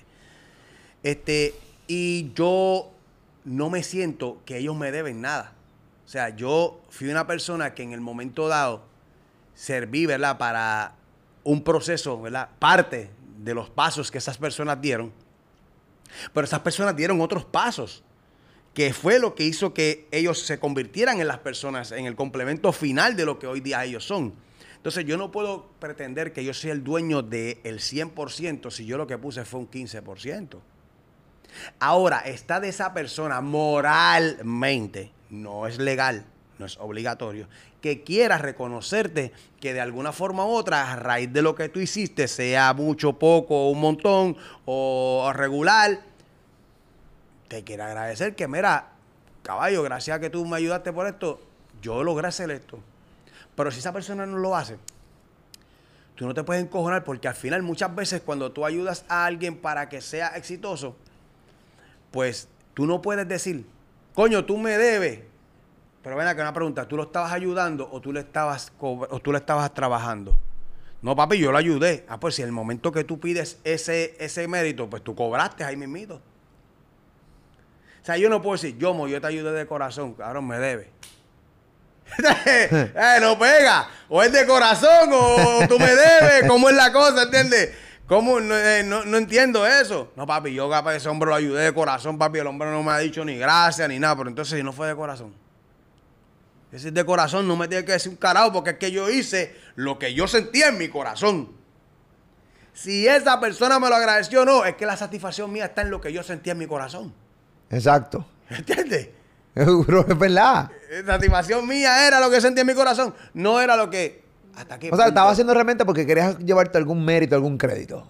Claro. No lo estaba haciendo de corazón. No, no, no, ya no, ya es contradicente que tú digas que es de corazón. ¿eh? Contradictorio completamente. Completamente. o sea, ya si tú estás esperando un mérito por eso, pues no fue de corazón. Entonces esa es tu paga. Tú estás pa- pasando una factura a él. ¿Entiendes? Tú quieres que él te mencione. Tú quieres que él diga que gracias a ti fue que esto, lo otro. Papi, Pero, pero estamos en un género que tiene mucha falta de reconocimiento. Frustraciones, ¿eh?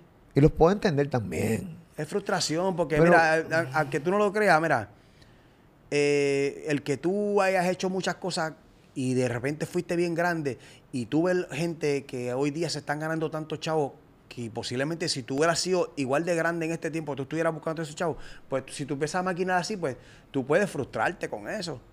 ¿Entiendes? ¿Tú nunca estás frustrado porque de repente ves a, a- a los cantantes de hoy con contratos sumamente millonarios? No, porque yo tuve que entender que yo tuve una misión, ¿entiendes? A mí me tocó en este gran papel de esta gran película de reggaetón, a mí me tocó ser eh, un desarrollador. Posiblemente la explotación le tocó a otro, ¿entiendes? Pero yo, si yo quiero un mérito de lo que yo tengo, yo tengo que enorgullecerme del que lo sigue explotando, porque a raíz de la grandeza que ese ministro le dé a lo mío, la gente va a indagar en dónde empezó. Pero si yo vengo a potricar contra los que están haciendo sin yo hacer, yo estoy atentando contra lo mismo mío. ¿Entiendes? Entonces, cuando yo empecé en este género, yo empecé porque a mí me encantaba la música, esa era una virtud, era una pasión, ¿entiendes? Qué puñeta yo sabía que yo iba a ser famoso, ganar chavo, que me iban a pagar por cantar, que gente se iba a aprender mis canciones, hasta qué punto yo iba a influenciar. Yo no sabía eso. Soy yo el que hoy en día eh, eh, el conejo está haciendo las cosas que está haciendo. Osuna está logrando las cosas que está logrando. Papi, yo veo eso mega cabrón. Yo me lleno de orgullo de eso. ¿Entiendes? Y fíjate, yo estoy hablando de Bad Bunny y yo todavía no tengo la oportunidad de, de conocer a Bad Bunny y darle la mano a Bad Bunny. Más sin embargo, yo reconozco lo que él está haciendo a favor del género Sin conocerlo. sin conocerlo. Y yo no me siento de que mamón o lambón por yo reconocerle eso. Porque es que al final de todo, lo que él haga es beneficio para todo el mundo. Las puertas que él abra, las va, va a pisar el otro que no ha pisado allí. Y ya Osuna abrirá otra puerta por otro lado. Y Dari Yankee, todas las que ha abierto por ir para abajo, que tiene que tener llavero de conserje. ¿Entiendes lo que te quiero decir? Eh. ¿Sabes? Y al final de todo, ninguno va a poder detener que los demás entren por esa puerta. Pero que venga alguien a decir, abre esta puerta para todos ustedes, chicos, vete para el carajo. Porque es que alguien abrió la, a la puerta para que entraras tú. Y si tú cogiste la batuta, papi, pues mete mano para todo el mundo. Porque es que si, imagínate que yo te voy a con, tú quieres que te esto pasó a principios de género. Alguien brincó y llegó a Venezuela, por decir un ejemplo.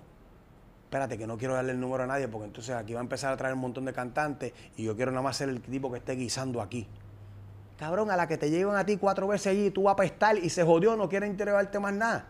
Deja que lleguen más gente para que vuelvan a quererte llevar allí. Exacto. Es que a veces ven el negocio chiquito. ¿Me entiendes? Ven como estaba explicando Rubén de que Zaida, eh, que la, la señora estaba promocionando a Vicosí siendo la promotora de él. ¿Entiendes? Él lo vio chiquito, él sintió que era una competencia. Ella lo vio que necesita tener una estructura, el género. ¿Entiendes? Y así mucha gente no, no, no han podido tener esa comprensión de este género porque hay mucha gente que lo que saben es cantar. ¿Entiendes? Y su talento es eso, no necesariamente es que son conocedores. ¿Entiendes? Hay gente que lo que saben es pichar. A Yadiel sabe cachar. ¿Entiendes? No sabe, no sabe este, ser centrofil. Pero no tiene que serlo, ¿eh? Antes, antes de irnos de esta entrevista, eh, que llevamos- ya llevamos más de una hora, este, lo que has dado aquí son unas clases de música urbana, y obviamente cada una de ellas ha sido, o sea, dando hora y quince, llevamos dan- dando tu opinión, me parece cabroncísimo. Obviamente, no te puedes ir aquí sin hablarle de OG Black, ¿cómo está? Yo tuve la oportunidad de entrevistar a OG Black antes de que, eh, pues nada, lo pusieran en, en prisión. Él estaba esperando una sentencia, eh, ya lo sentenciaron. Este, creo que me digas cómo estás, cómo te sentiste. También tengo, tenemos que hablar de, la, de las tiraderas de tu época, específicamente con Mexicano, que en paz descanse. Ah, obviamente G Black habló de las tiraderas. Yo quisiera que tú fueras cuando yo entrevisté a, a, a Olgi, ya Olgi Black estaba en- entrando en los caminos del Señor. Y fue bien gratificante entrevistarlo porque cuando logré hablar con él había mucha pureza y mucha... Un tipo completamente distinto a los Black con que tú solías tener dinámica Pero puesto. Pero me sentí bien. Yo decía, diablo, este tipo está chuta. Mano, está cool. O sea que incluso el tipo ahora mismo está preso, pero me imagino que debe estar aprendiendo tanto dentro de estos momentos lo que está haciendo en prisión, ¿no? Y cuando salga, me imagino que va a estar más metido en la iglesia todavía. Pero hay cosas que OG Black no contó esa tiradera con mexicano. Eh, ¿Y cómo está OG Black?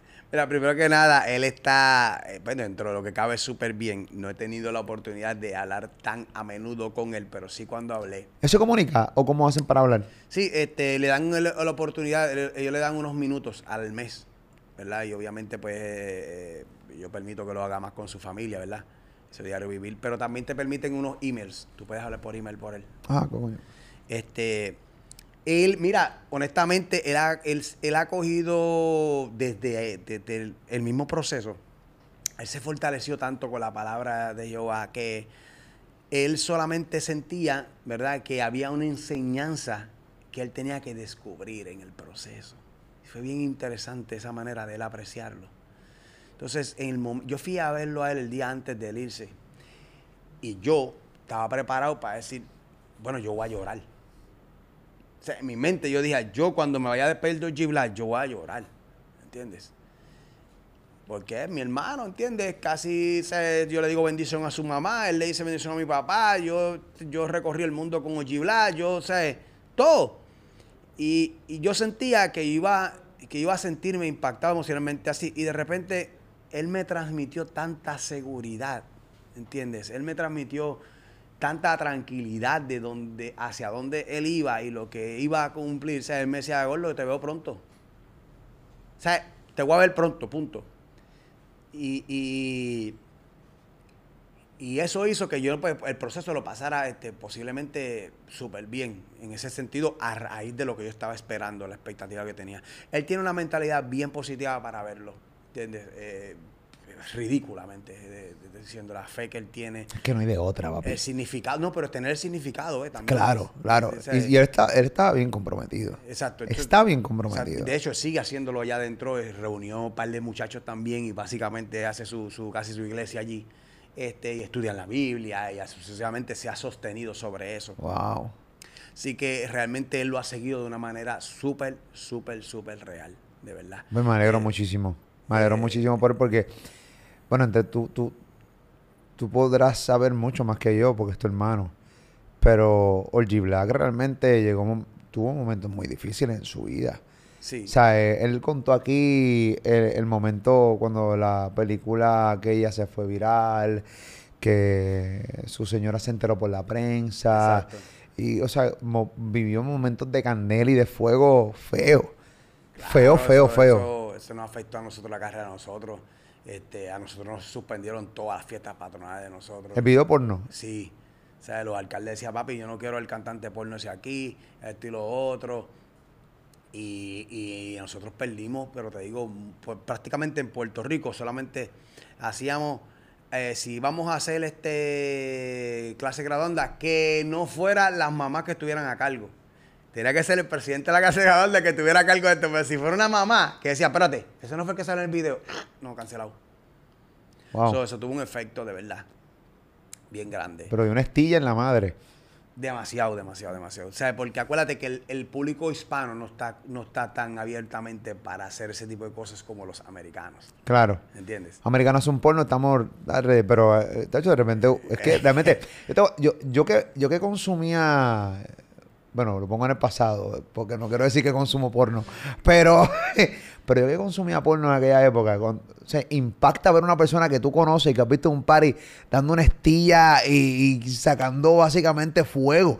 Y decía, ¿qué carajo es esto? ¡Wow! Porque lo conoce. ¿Entiendes? Por eso, cabrón. Claro, ¿Entiendes? exactamente. Él lo conoce. eh, pero obviamente en aquel momento no se sabía el impacto que causó algo negativo en el dúo de ustedes. No sabía que habían perdido tantos paris ni nada por el estilo. Sí, hacho, perdimos demasiado de party. No podíamos hacer cl- clase graduanda, ni tampoco las fiestas patronales se cayeron todas. Y nosotros tenemos fiestas patronales con cojones. O sea, a nosotros nos afectó muchísimo eh, emisoras también. A veces no querían entrevistarnos, ¿entiendes? Porque sentían que posiblemente eso fue un... Es, es que mira, el género siempre le... No sé por qué puñeta. A nosotros nos soltaron la responsabilidad de una sociedad. Y yo decía, pero ven acá que nosotros lo que hacemos, nosotros lo que hicimos fue heredar una sociedad. Porque es que Tomás Trampa existía antes que yo cantara. ¿Entiendes? Este, Toño, Toño Bicicleta. Entonces la gente decía como que el género tenía esa responsabilidad de educar la juventud. Y yo, pero ¿cómo así? Claro, hasta ahora mismo yo tengo una, una mentalidad diferente. Y si, te, si tú me preguntas hasta qué punto la música es influyente, pues yo te digo sí, lo es. Sí lo es por el método que está ahora, o sea, por las redes sociales que hace que el chamaco esté constantemente, ¿entiendes? Eh, arraigado a un artista al punto de que quiero ver cómo, quiero vestirme como él, quiero tener lo que tiene él, quiero esto lo otro, y asume un- una actitud, esto, esto, lo otro, y hasta cierto punto se vive esa película completa, ¿entiendes? Sí, lo es, pero en los tiempos donde nosotros estábamos, no tanto porque yo no, tú no me veías así tanto, yo podía caminar por ahí súper pegado y no necesariamente tú no me reconocías, Exacto. ¿entiendes? Pero tú eres un tipo que salías constantemente en los videos y la realidad es que, eh, o sea, tú eres un tipo no muy común. O sea, eres blanco, o sea, eres, tienes, tienes una esencia bien tuya, es que es fácil reconocerte, o sea, o sea, yo me acuerdo de tu risa, tu, tu risa era maquiavélica en todos los videos, ¿entiendes? Era cabrón, ¿entiendes lo que te estoy diciendo? Era maquiavélica, ¿no? Eh, Ese era tu trademark, tu risa, o sea, eh, la risa como del guasón, cabrón, yo me acuerdo ver tu risa chamaco en los videos. Este cabrón, ah, da, eh, eso estaba bien cabrón, eso estaba bien cabrón. Este, obviamente también estaban bien cabrón las tiraderas. Las tiraderas siempre han sido parte de la cultura de género. Y de repente, cada vez que salen tiraderas recientes, la gente dice, papi, que eso no jamás y nunca son como las tiraderas de antes. Eh, tus tiraderas con Tempo y con tiraderas con Mexicano este, eh, fueron clásicas. Eh, obviamente mexicano que en paz descanse. Habla un poco y resúmeme esa pendeja. ¿Cómo, ¿Cómo realmente fue esta pendeja? O sea, es cagante estar en una tiradera más que lirical, porque la realidad del caso es que eso muchas veces estaba en serio. O sea, Pero no, yo y Ojilar no tenemos guerra con nadie que no fuera por un problema. Sea, nosotros no decíamos, mira, quiero medir fuerza con fulano, ¿entiendes? No, no, no, ese no era el flow de nosotros. Nosotros era que tú nos hicieras algo, ¿entiendes? Que tú hicieras algo contra nosotros, este, o atentaras contra nosotros, pues eh, nosotros íbamos a, a defendernos. En el caso de lo de mexicano, primero, mexicano, eh, Playero lo había ayudado a él, lo había recogido en su casa y lo, y lo había ayudado para, eh, pues, habían, ya Playero tenía su, trayectoria, pero con Playero él como que solidificó su carrera y esto y lo otro. Y nosotros teníamos un problema con Playero, porque nosotros éramos parte del corrido de Playero y cuando íbamos a grabar para el Playero 40, yo fui grabé donde Playero, que de hecho Playero es mi, eh, pana, lo considero el padre de nosotros de, de la música. Tengo muchísimo respeto por Playero. En aquel momento esa ignorancia pues me dio para eso. este, Playero, pues primero me decía, mira, este, tengo la parte de tuya grabada, no me gustó la de Black. No, pues está bien. Mira, negro, papi, para que vaya a grabar otra vez porque a Playero no le gustó. Yo, pero qué raro porque él me dijo que no me gustó la, no le gustó la tuya. Pan, en esos tiempos, pues obviamente yo era, yo era una persona que todo el tiempo estaba maquinando. Y yo dije, ajá, sí. Y él le papi, ya yo sé lo que el hombre va a hacer. El hombre está buscando una excusa para no meternos en el disco. Y yo, yo le digo, Mara, sí. ¿Sabes lo que vamos a hacer? ¿Qué? Le vamos a tirar. ¿Cómo así? Y yo, "Eh, sí. Nosotros vamos, a nosotros vamos a hacer un corillo aparte y le vamos a tirar. El playero estaba, estaba molesto porque yo había cogido parte del corillo de- de- del 37 y lo había llevado a grabar con DJ Joe. Ah, diablo, y lo encojonaste. el tiempo era como que una exclusividad, esto y lo otro, pero nosotros nos pagaban por exclusividad. ¿Entiendes? Al final de todo, pero por exclusivo, ¿por qué? O sea, Págame entonces, ¿entiendes? Este, y by the way, quien me llamó para grabar el disco de DJ Joe fue Alex Gárgola, que era vecino mío también. Y cuando yo. Se jodió el gárgola aquí, se llevó un mierdero ahora mismo. Sí, sí, sí, sí. Ay, Ale, Gárgola, tú fuiste eh, que me llamaste, pero no tenía que ver ninguna relación con playero. no, no, es que al final del día no había, en serio, no, no había exclusividad de absolutamente nada. No, o sea, no hay un contrato ni nada por el estilo. Entonces, pues, eh, hubo como una, una, una espina por eso. Y a raíz de eso, pues, como que hubo un, un, un tome y dame de que sí, a ti sí, a ti no. eh, A la cuestión que nos salimos en el 40. So, cuando nos salimos, papi, de- decidimos hacer el. Nosotros hicimos un corillo aparte, se llama el Escuadrón del Pánico. me acuerdo, cabrón. Yo. Gibla, este, Trevor Clan y Ranquintón, que estaba encojonado con Playero, ¿entiendes? También. Y los reclutamos. Son sicarios, eh, cabrón. Papi, vente con nosotros, fíjate, vamos a tirar a esta gente, se van para el carajo. Entonces, Ranking, como estaba como medio molesto, dijo, dale, pues dale. Y nos hicimos un corillo. En aquel momento, tirar la playero, que era lo más grande. Papi, era como que, ¿cómo? Te le van a tirar a esta gente. ¿Entiendes? Y aquel tiempo estaba Tempo con nosotros ya. Mucha gente desconoce la historia mía con, con- David, que yo conozco a David desde 000, desde que se llamaba Tempo D. Y eso él te lo puede confirmar. ¿Cómo? Él se llamaba Tempo D. De, Tempo D. De David. Ahí entendí temporillo, coño. No, no, no, tempo D. Tempo, Tempo. Este, y cuando yo lo conocí, que me lo conocí un pana mío cutito allá en Ponce, este, me acuerdo que yo empecé a treparlo en los paris conmigo. Tempo sin que sin haber Pero tiene grabado. nombre como si fuera una tuna. O la tuna de Tempo D. No, era Tempo y D de David. Ah, ok, ok, ok, ok. No, la- eh, con Tempo, Tempo es mi pana, eh, cabrón. Este, y empecé a treparlo a las tarimas, este, inclusive después lo llevé a grabar y, este, yo tengo una relación con Tempo de, de como si fuera mi hermanito, ¿entiendes?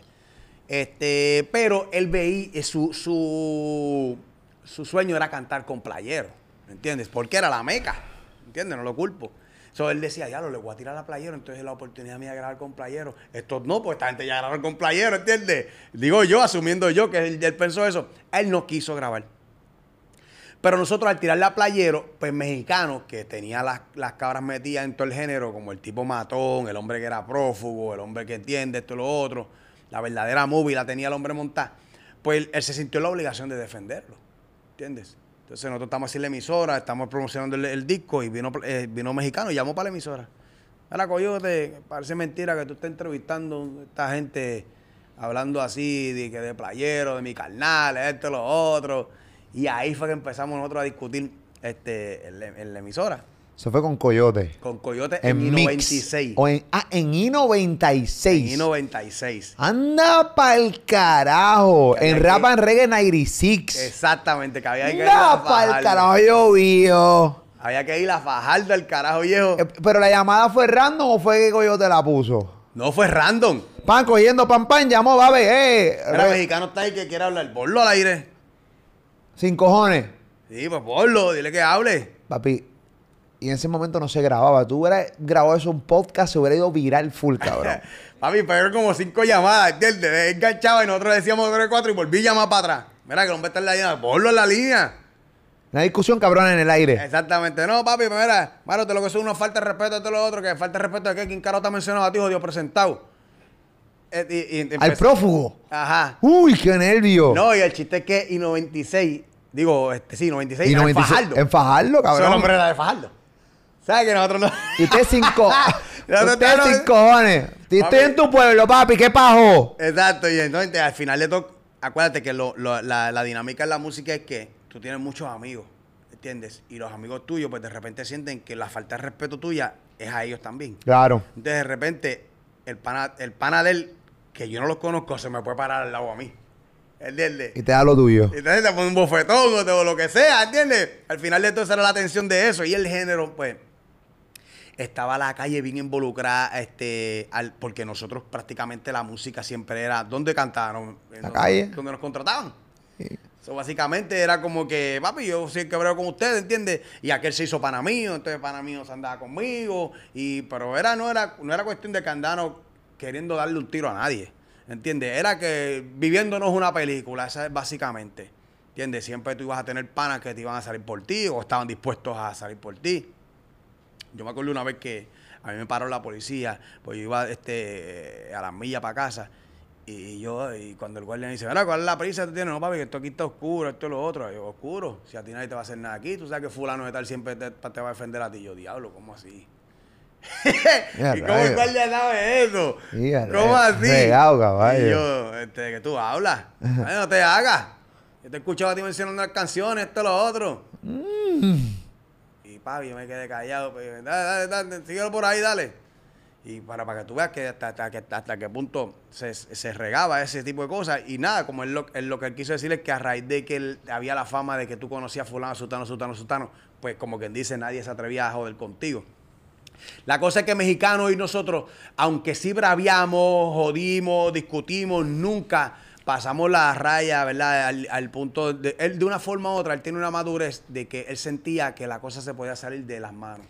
Oye, Vila me contó eh, cuando lo entrevisté que una vez en un party, no sé dónde carajo, el podcast está aquí, pero me acuerdo como si fuera ayer que él se fue a las manos con alguien porque se puso nervioso y decía que si no le metía par de puños a alguien, que lo iba a cogerle punto a él. Una, una, una patronal o un party de algún lado. No recuerdo, ¿no te acuerdas? De mexicano. Con mexicano. Mm, no, yo me recuerdo de, por ejemplo, este, una vez, estábamos, este, esto, esto es un personaje, hermano. ¿Quién? Oye, Gibla es un personaje, porque es que ese Oye Gibla le gustaba buscar, problemas. Le gustaba, le gustaba cocotear, ¿verdad? Le gustaba. Exactamente. Eh, eh, No buscar problemas, sino que cuando él sentía que tú te quieras guiar, papi, él te iba a llevar contra la pared. ¿Entiendes? Él le metió un par de cascarazos a gente por, porque, porque se ponían luciditos. No, no porque se pone lucido, sino porque lo llevaban contra la pared. O sea, tú te, ya tú te cruzaste la línea de faltarme respeto. O sea, él no era una Tenía persona. una buena pegada ese cabrón, me imagino, ¿verdad? No era dialogar, chacho, se fue invicto. sí, porque papi, el hombre era bien rápido, una cosa ridícula. El tipo es baratado. Una cosa ridícula. Uy. Entonces, Uy, cabrón. nosotros estamos caminando en Rubén Rodríguez, ¿verdad? Tan, tan, hay un concierto. Y da la mala pata al diablo que cuando vamos caminando así alrededor, ¡pum! Nos encontramos mexicanos y él andaba con alguien, una mujer. Y cuando nosotros, y, cuando yo vi a mexicano, yo negro, mira este hombre ahí. Y ahí el hombre dice, mira qué chiquito es el mundo. Y viene y la echa el brazo a la tipa. Y él y, le dice, ¿qué hay? Y el hombre dice, papi, aquí en el gallinero usted, esto es Bayamón. Está ahí con la doña. Y viene allí y le dice, ¿esa es la doña tuya? Y, yo, y él dice, sí. Además, Master, esa no era la tipa que tú estabas el otro día. Que... Y yo en la mente de que. No, cabrón. Este cabrón, no te creo. O sea, yo me quedo así como que, ¿qué? Ah, no me dice como que, ah, tanquilla de cabrones. Ah, yo, no, pero te encojones. Le estoy preguntando. O sea, y yo decía, eh, yo, yo era un tipo que era bien sacamostro. Y yo dije, diablo, quizás formal. ¿Entiendes? Porque es que estamos hablando de que. Cabrón, de que la Eva tú me falta de respeto. O sea, eh, ya tú estás jodiendo con mi hombría. ¿Entiendes? Que ya eso es otro cantar. Pero él reconocía, era un tipo también malicioso. Y decía, papi, estoy aquí en Bayamón. Yo no voy a joder con esta gente aquí. ¿Entiendes? Al final de todo él no sabe con quién yo andaba. Y era como que, ah, está bien, tan guiadito cabrones, ¿verdad? Está bien, está todo lado. No, está bien, no te encojones. Oye, decía, no te encojones. Está hablado, cabrón, cabrón. Está Y apretando hablado. la jeva, ven, vámonos Está por un hablado, está hablado. torniquete cabrón, eres cabrón. Este, pero la verdad es que siempre como que no, no, no, no Nunca se dieron un par de cascarazón No, no, mexicanos. no, no, no. ¿Y Con cuán- mexicanos, yo no, yo no recuerdo haber llegado a un punto físico ni nada de ese por el estilo. Cuando sacaron la canción, parodiando una canción de él, de Bendición Abuela, eh, ¿cómo reaccionó? Bueno, papi, este, ya tú sabes, encojonado porque cu- y cuando yo la cantaba en vivo, le cantaba la de nosotros. Acuérdate que ellos tenían una imagen, ¿verdad? De ser, De ma- malote. de ser, mal- de ser malos y música real, esto y lo otro. Y nosotros, ah, no, la tiradera de nosotros no era respondiendo en liriqueo igual que ellos. La de nosotros era bulleando eso. Eso estaba Era- cabrón. Y a mí me parece que eso fue una idea. ¿De quién fue la idea? Pues una idea bien De genial. Oji Blas. De Orgy, me parece cabrona. Me parece cabrona porque lo predecible es irse al mismo maleanteo. Exactamente, papi, cuando te coja, que la mano Pero ustedes se fueron bien horrible. radiales, bien radiales. O sea, vamos a parodiar esta, esta pendeja. Y hacer lo que da en ridículo a peor. ridiculizarlo, ¿entiendes? Básicamente era como que, en otras palabras, decirte, papi, yo no te tengo miedo, o sea, ustedes, lo que usted está diciendo, ustedes no son de nada. Y lo lograron. Exactamente. Porque Entonces, porque sector- la gente le gusta joder. Claro. Entonces la gente como que, diablo, qué cabrones son esta gente. Es más, ¿entiendes? So, al final de todo, pues eso tuvo un impacto porque era diferente. Las tiraderas de los demás eran, papi, quién dice más letras, quién amenaza más, quién dice más rifles, ¿entiendes? Y eso pues hizo, hizo la diferencia, ¿verdad? Y de una forma u otra, pues, este nos dio una identidad a nosotros dentro de la tiradera, aunque quizás no teníamos la credibilidad del público de rap. El público de rap que le gusta la lírica seria, de, de, de tiro, de esto, lo otro, pues mm, a nosotros no nos dan ese mérito porque sentían que nosotros lo que hacíamos era joder, ¿me entiendes? ¿Cómo es tu relación con Rafi Pina? Con Rafi Pina, pues bien, Ustedes firmaron en un momento dado con, con, con, con, con Rafi, ¿no? eh, sí, Sí, sí. Y, y como tú bien con Rafi Pina y toda la cosa. sí. O sea, no, yo no tengo en este momento ninguna este, enemistad. Eh, de hecho, el hijo mío está firmado con Rafi Pina. Ah, lo sé, lo sé, lo sé, lo sé, lo sé, lo sé, lo sé. Tu hijo está bien encaminadito. Hay mucha gente que me habla de, cabrón, ¿has escuchado el Nene Master Joe? ¿Has escuchado el Nene Master Joe? ¿Has escuchado el Nene Master Eh, Joe? fíjate, no ha podido salir con su carrera. De verdad que no sé hasta qué punto, porque no he discutido ese, ese detalle con Rafi. Yo no he tenido eh, la oportunidad de hablar con Rafi hace mucho tiempo. No sé cuál es el plan que tengan sobre eso, pero sí, él, él ha sido, él ha estado trabajando con Nati Natasha en composición, en producción con Dari Yankee también, con un par de artistas que él está trabajando también backstage como colaborador, antes que la gente diga por ahí, no era que le escribió esto, no, no, colaborar no quiere decir que tú, que tú eres todo, ¿entiendes? Mano, es que el éxito es colectivo. Qué pendejada de la gente, caballo. Es Mírate. que yo no sé por qué joder El tanto éxito es con eso colectivo. cuando, cuando yo digo, pero ven acá, si a ti te encantan las canciones de Marc Anthony, cabrón, y, tú, y él no las escribe. ¿Entiendes? No sé por qué estás jodiendo tanto con eso. Mira, ¿Entiendes? solo día yo estaba viendo un live. Yo estaba viendo un live. Y, y es como quitándole mérito al cantante que interpreta una canción escrita por otro. Por ejemplo, el éxito de la canción de Raúl Alejandro, Todo de ti. ¿Verdad? De todo es una canción, es una canción que compuso él eh, con Rafa Pavón y Mr. Nice Guy. Que también fue el que hizo la pista y toda la pendeja. Raúl Alejandro escribió también parte de la canción junto a ese corillo. Estaban, los tres crearon. Rafa Pavón lo cuenta conmigo en un podcast. Cuenta cómo fue la pendejada. Raúl Alejandro la cuenta también. Coinciden las historias.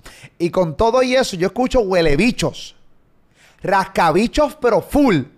En diferentes live y lo que sea. Me importa un culo que se encojonen de repente. Ah, espérate, papi, la de todo de ti. Ah, la de Rafa Pavón. No, mamabicho. La de Raúl Alejandro. Es como quitándole mérito al éxito de la canción. Sí, Rafa Pavón le escribió. Sí, Mr. Nice hizo pista y eso. Fueron los tres. El éxito es colectivo. Es de los tres. Pero es como el empeño de quitarle fucking mérito al tipo que interpreta la canción, al tipo que hace el video de la canción, al tipo que se para frente a la cámara, cabrón, a hacer un puto video que seguramente conceptualmente también creó el puto video y tú le quieres quitar el mérito porque a ti te sale de los cojones. Es como si la gente aborreciera al exitoso. Y quiero quitarle mérito. Mire, cabrón, cágate en tu madre. ¿Cómo puñeta tú me vas a decir a mí? Ah, papi, todo de ti, de, de Raúl Alejandro. Ah, la de Rafa Pavón. No, mamabicho, no. No. No. No, porque es que el- eh, o sea, lo exitoso de esa canción fueron todos los elementos que tuvo esa canción, Claro. incluyendo la carátula, ¿entiendes? Incluyendo el título. ¿Quién carajo se inventó el título? Hay que preguntarle eso, ¿entiendes? El que la promocionó, el que se atrevió a meter los chavos, el que la mezcló, el de la pista. Solamente fue Mr. Night Guy. ¿Alguien puso alguna melodía más también? Colectivo, o sea, cabrón. si yo le quito la voz de Raúl y yo pongo a Osuna que canta súper cabrón, posiblemente no hubiese sido igual de exitoso. Tenía que ser ese timbre exacto. ¿Entiendes? Y ese flow en el video de la canción. porque Claro, también el video. la se- proyección de él, Claro, ¿entiendes? puñeta. El nombre de él, el momento que lo hizo, al público que llegó a eso, ¿entiendes? Porque todos los artistas tienen un target diferente. O sea, tú puedes ver un artista que puede empezar con un, con un target, ¿verdad? Que de 12 años a 40 años. Hay otros artistas que empiezan a 25 años, ¿entiendes? So, si esa canción la hubiera cantado fulano de tal que tiene un target más corto, así de menos gente más madura, Mm. le hubiera llegado al mismo tiempo. Sí, el afán de quitarle eh, el mérito al cantante Otra que cosa, esa canción. otra cosa. El atrevimiento de sacar esa canción. Ese estilo de música que nadie lo está haciendo. Sí, y tú te atreviste a decir, yo soy un reggaetonero y este es mi próximo single. ¿Sabes la bola que hay que tener para eso? Sí. ¿Entiendes lo que te quiero decir? ¿Sabes? Rompió con todos los... lo- lo- ¿sabes? No, hay- no hay un precedente. Mira, pero Raúl, tú, tú eres reggaetonero, este, este es pop, este... eh, no que se joda, papi, esto es un palo, esto es lo otro. ¿Sabes? El, ese atrevimiento, gordo, tú tienes que dársela. ¿Entiendes? Que la casa disquera se atrevió a confiar en eso que estaba haciendo él, ¿entiendes? Porque re- realmente que los grandes palos vienen de riesgos así. Pero que no es una cabronada, Master Joe. ¿Ah? Que, ven- que no es una cabronada, Master Joe. Que venga alguien y diga. ¡Ah, de Rafa Pavón! Quitándole mérito al intérprete y el tipo que también escribió. No, la gente está cabrona porque quiere buscar la quinta pata al gato. ¿eh? Que no es una cabronada. Es una huele bichería. Mira, por eso, aunque tú no lo creas, yo que soy, trabajo todavía como compositor, yo no busco esos méritos. Yo no digo eso, ¿sabes por qué? Porque yo sé que hay un público. Sandunga, la de Master Joe y la cantó ñin, quiere- ñin, ñin. Exacto. No, y lo cabrón es que te digan, papi, ya tú no escribes esto, lo otro, y tú en la mente de cabrón, tú te vas a cantar una canción mía. ¿Entiendes? Pero, cabrón, Si tú ¿entiendes? supieras, ¿verdad, cabrón? Sí, pero aunque tú no creas, tú te tienes que desprender de tu ego. ¿Entiendes? Así es. Te tienes que desprender de tu ego porque esa no es tu posición. Como Robbie Draco Rosa dijo, ok, tranquilo, no me importa, todos los palos de Ricky lo escribo yo. Pero tú no veías a Rocky hablando, a Robbie hablando una mela. Papi, si no llega a ser por la copa de la vida que te escribí, vivir la vida. Robbie se quedó callado. Robbie dijo, a mí lo que me importa es que llegue ese cheque. Pero si Robbie hubiese cantado Living la Vida Loca y... y Posiblemente no hubiese sido así impactante. Pues cabrón, que es importante el intérprete. No se le puede quitar mérito. Es la mezcla, porque el éxito es colectivo. claro, y él también puede ser exitoso sin ser el protagonista. ¡Claro! Tú sabes la cantidad de gente que gana un montón de dinero sin tener el protagonismo. Sentado frente a una consola, tranquilos de la vida, mezclando, masterizando, cantando, tocando, haciendo coro, eh, eh, dirigiendo artistas y no quieren el mérito. No y ganan dinero. El éxito es colectivo, hermano Es mío. que para empezar, cuando tú estás trabajando con alguien, si estamos trabajando para hacer un palo y tú eres el protagonista, yo no me puedo encojonar porque tú, porque todo el mérito sea tuyo, porque al final de todo, papi, yo estoy usando mi posición. La posición mía fue mezclar, la posición mía fue masterizar, o fue componer, o ayudar a componer, o, o, o coacharte cómo cantar la canción, ¿entiendes? O sea, a lo mejor el tipo tenía pensado cantarla acelerando todo mi sentido. No, no, acelera. Ah, esa está cabrona, pero vamos a buscar el tono ahora. Ah, no, no, no tan arriba, un poquito más abajo. O sea, o sea, todo eso. A veces la gente dice, esa mierda de canción que duró cuatro minutos, estuvieron un mes haciendo esa canción. Probando voces, tonos. Este, no, esa pista no. Voy a volverla a grabar ahora con esta pista que le hicimos, porque la quiero grabar en este timbre, Claro. ¿entiendes? O sea, Papi, la elaboración de un tema no es como tú lo escuchaste en cuatro minutos, pero fueron media hora. La grabó posiblemente 15 veces. ¿Entiendes? Perfeccionándola. Y hay veces canciones, papi, que están de una manera, ¿entiendes? Eh, yo he tenido mil amores, pero como tú. no, no, no. Yo he tenido, yo he tenido mil amores, pero como tú. Diablo, ahí es. Dale, vamos para atrás. Otra vez. O sea, y cómo tú llegas a ese, a ese tono, a ese timbre. a ese Esa que- perfección. a ese que es la, la gana- el, del flow que es ganador. Y puede ser que tú no tengas eso en la mente. Puede ser que alguien te lo dijo en el estudio. Chico, no, el timbre es este. Hay mucho coach vocal que, que a, a ellos se les debe que quizás esa canción pudo llevar a un nivel más arriba. Eso no quiere decir ahora, coach, tú que ya grabaste a alguien que te pertenece. Le éxito a ti nada más. Jato de ti, la del coach. No, papi, es que así yo- de huele bicho te ves. Que yo bien que la mezclé. Así de huele bicho te ves. O sea, es que yo digo como quien dice, Gordo, es que todos somos parte de ese éxito, no te encojones, tú estás bien, tú eres parte de eso. Se pegó, gracias a ti. Pero también a ti, a ti, a ti, a todos los que tuvieron que ver. Y a última hora que se joda. No importa. Ok, que fue gracias a ti. Mira, gracias a ti fue fue que cambió tu vida. ¿Sabes para qué? Hay gente que pelean por unos méritos que yo digo, cabrón, tú te estás buscando una enemistad, ¿para qué puñeta? ¿Sabes? Porque ¿qué, tú- ¿qué tú crees que va a pasar ahí? Papi, no voy a componer contigo más nada. O sea, yo no quiero trabajar contigo.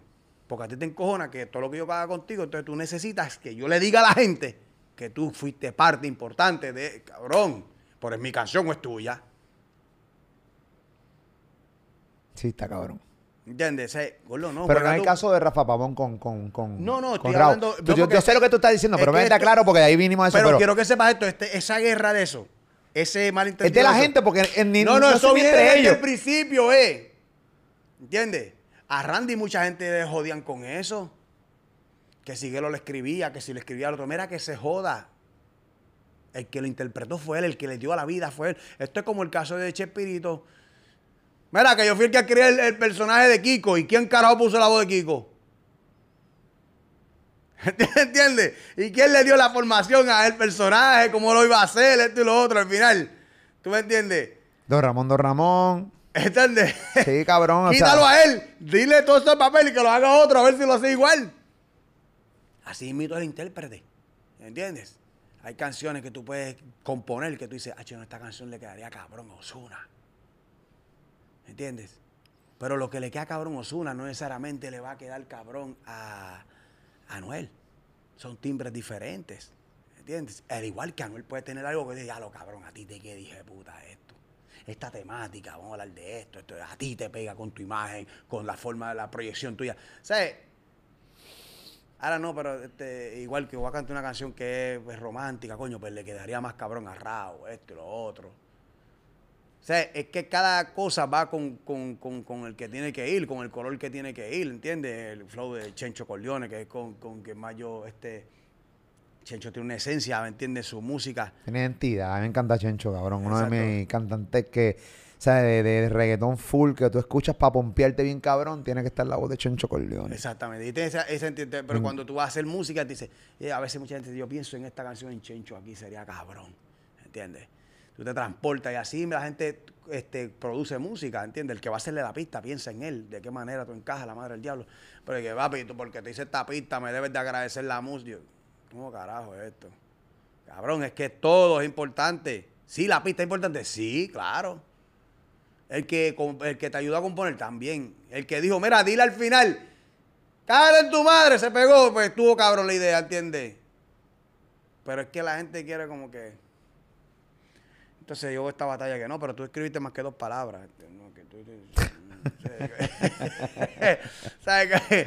Sí, que, que es una guerra que zángana. pendeja, eh, porque pendeja, al final pendeja, pendeja, pendeja. No vale la pena eso porque al final de todo, pues, va a crear una enemistad entre unas personas que posiblemente puedan hacer más éxitos. Claro, ¿Entiendes? claro. Entonces, a raíz de eso, el, el- tanto el género como ustedes, como el público, se va a ver cohibido, perdona, de, de ver más de, lo, de esa combinación cabrona que ustedes crearon, esa química. Hay que enfocarnos en hacer música, ¿entiendes?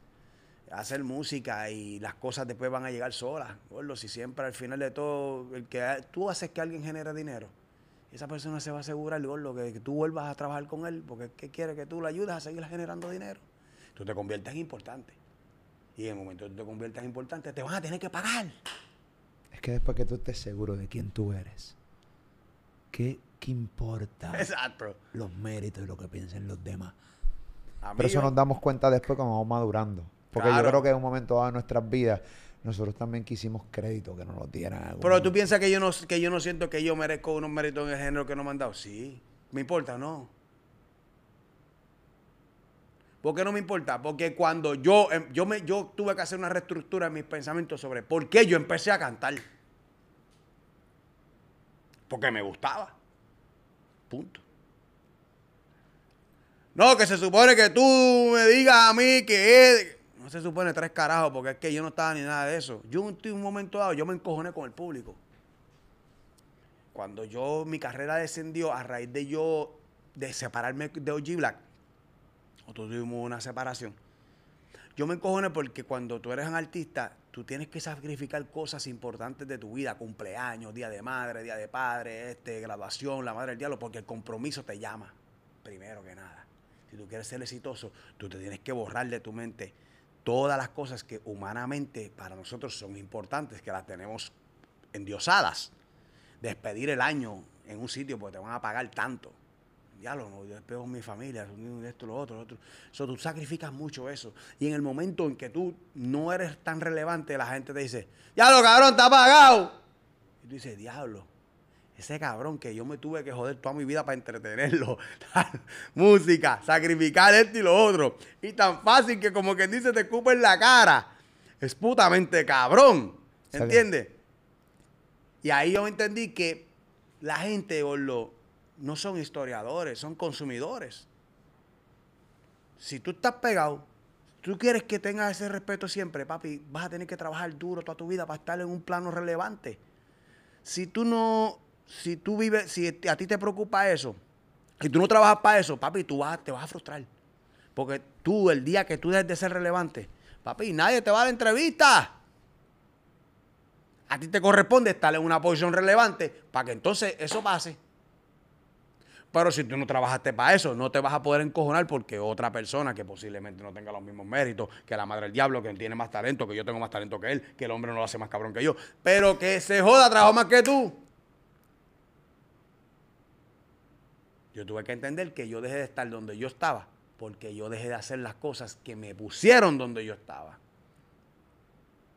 ¿Y a quién le corresponde esa culpa? a ti. Y te, en- entonces, años después comprendes que tu molestia con el público fue innecesaria. Innecesaria. Yo tuve que empe- Te aprender tenías a- que encojonar contigo. conmigo porque es que ahí no, ahí no le iba a importar tampoco, eh. ¿Entiendes? Era Sí, algo se le iba a pasar por el bicho. Exactamente. eso, madre. yo Así te iba a que decir, cágate en tu madre, papi. Exacto, sí, y feliz. Y ¿Entiendes? escuchando al artista nuevo que estaba relevante en ese momento. Bien, cabrón, verá con eso, ¿entiendes? Y al final de todo yo dije, mira, yo tengo que buscar la manera de diversificarme desde el punto de partida donde yo estoy ahora mismo. Claro. Yo tengo un conocimiento. Tengo un respeto en la industria. Pues yo empecé a diversificarme, asesoramiento, ¿entiendes? Eh, co- coproducir, producir, componer. Y empecé a utilizar todas mis cosas que yo tenía a mi favor a empezarlas, básicamente a ofrecerlas hasta el punto de crear una necesidad o que fuera o, o una relevancia para que me pagaran por ella. Y aquí está, Y aquí estoy. viviendo de Gracias. género. Viviendo de la música, me siento súper bien, veo quienes sean exitosos y me veo, me siento cabrón. Bad Bunny sigue haciendo éxito por el género, papi, te los agradezco. A Osuna, a Anuel y a todas las nuevas generaciones que vengan. Sí, Por una- eso- una- está Jay Cortés, ahí está Jay Wheeler, ahí está Mike Towers. Exacto, Mike Tower, súper tremendísima persona.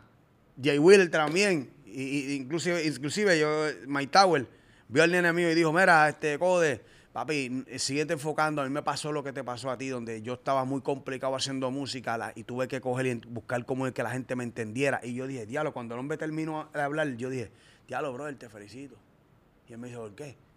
Nadie le da la, nadie le da la receta del éxito a nadie. Y como tú te la estás dando a él, básicamente, sea, como dice, te identificaste con el chamaquito, me veo como en ti. Te veo tu talento, tú estás duro, esto y lo otro, te falta hacer esto, esto, esto, esto, esto, esto, que me pasó a mí, esto y esto y esto, paso por paso. Y para mí fue cabrón. ¿Entiendes? Porque tú estás en un punto donde posiblemente tú te puedes tirar para atrás y decir un carajo. Inclusive hasta decir, a mucho gusto. Rompe. Y rellena ¿Me con metiendo? Papi, rompe, te he escuchado. Dale. Es ahora que me están llamando. Dime, papi. Y te va para el carajo. Y pichea. Exactamente, sí, yo admiro eso, papi. Cuando Ey. digo eso, yo dije, diablo, qué calidad, brother, de humano, ¿entiendes? Ey.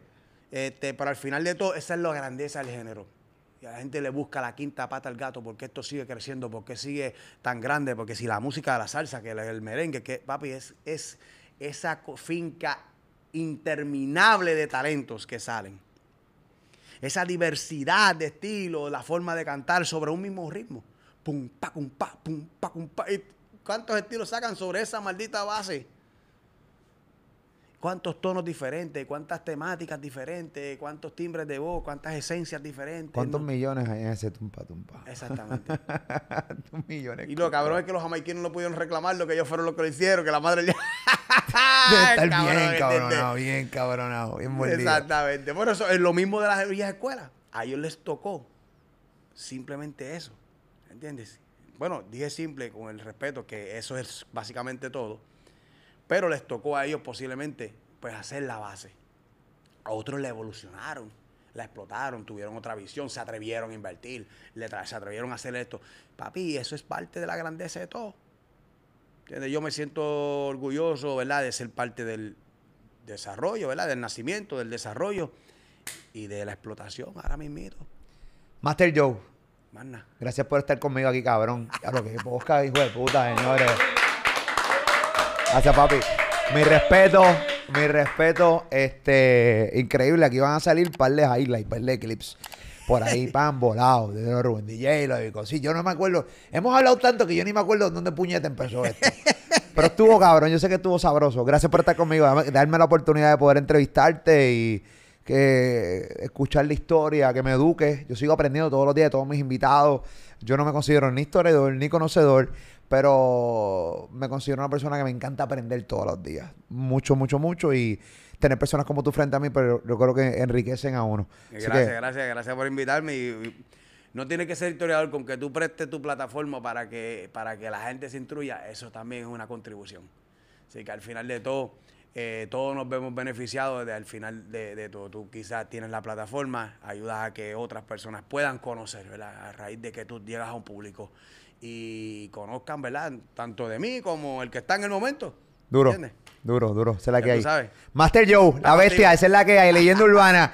Acá en Molusco TV. Espero que te haya gustado este podcast. Compártelo. Suscríbete a este canal. Eh, vamos por ahí para abajo, rumbo a los 2 millones de suscriptores. Gracias a toda la gente de PR y de todas partes del mundo que consumen este contenido. Desde San Juan, Puerto Rico para el mundo. Yo soy el Molusco. Te veo ahorita.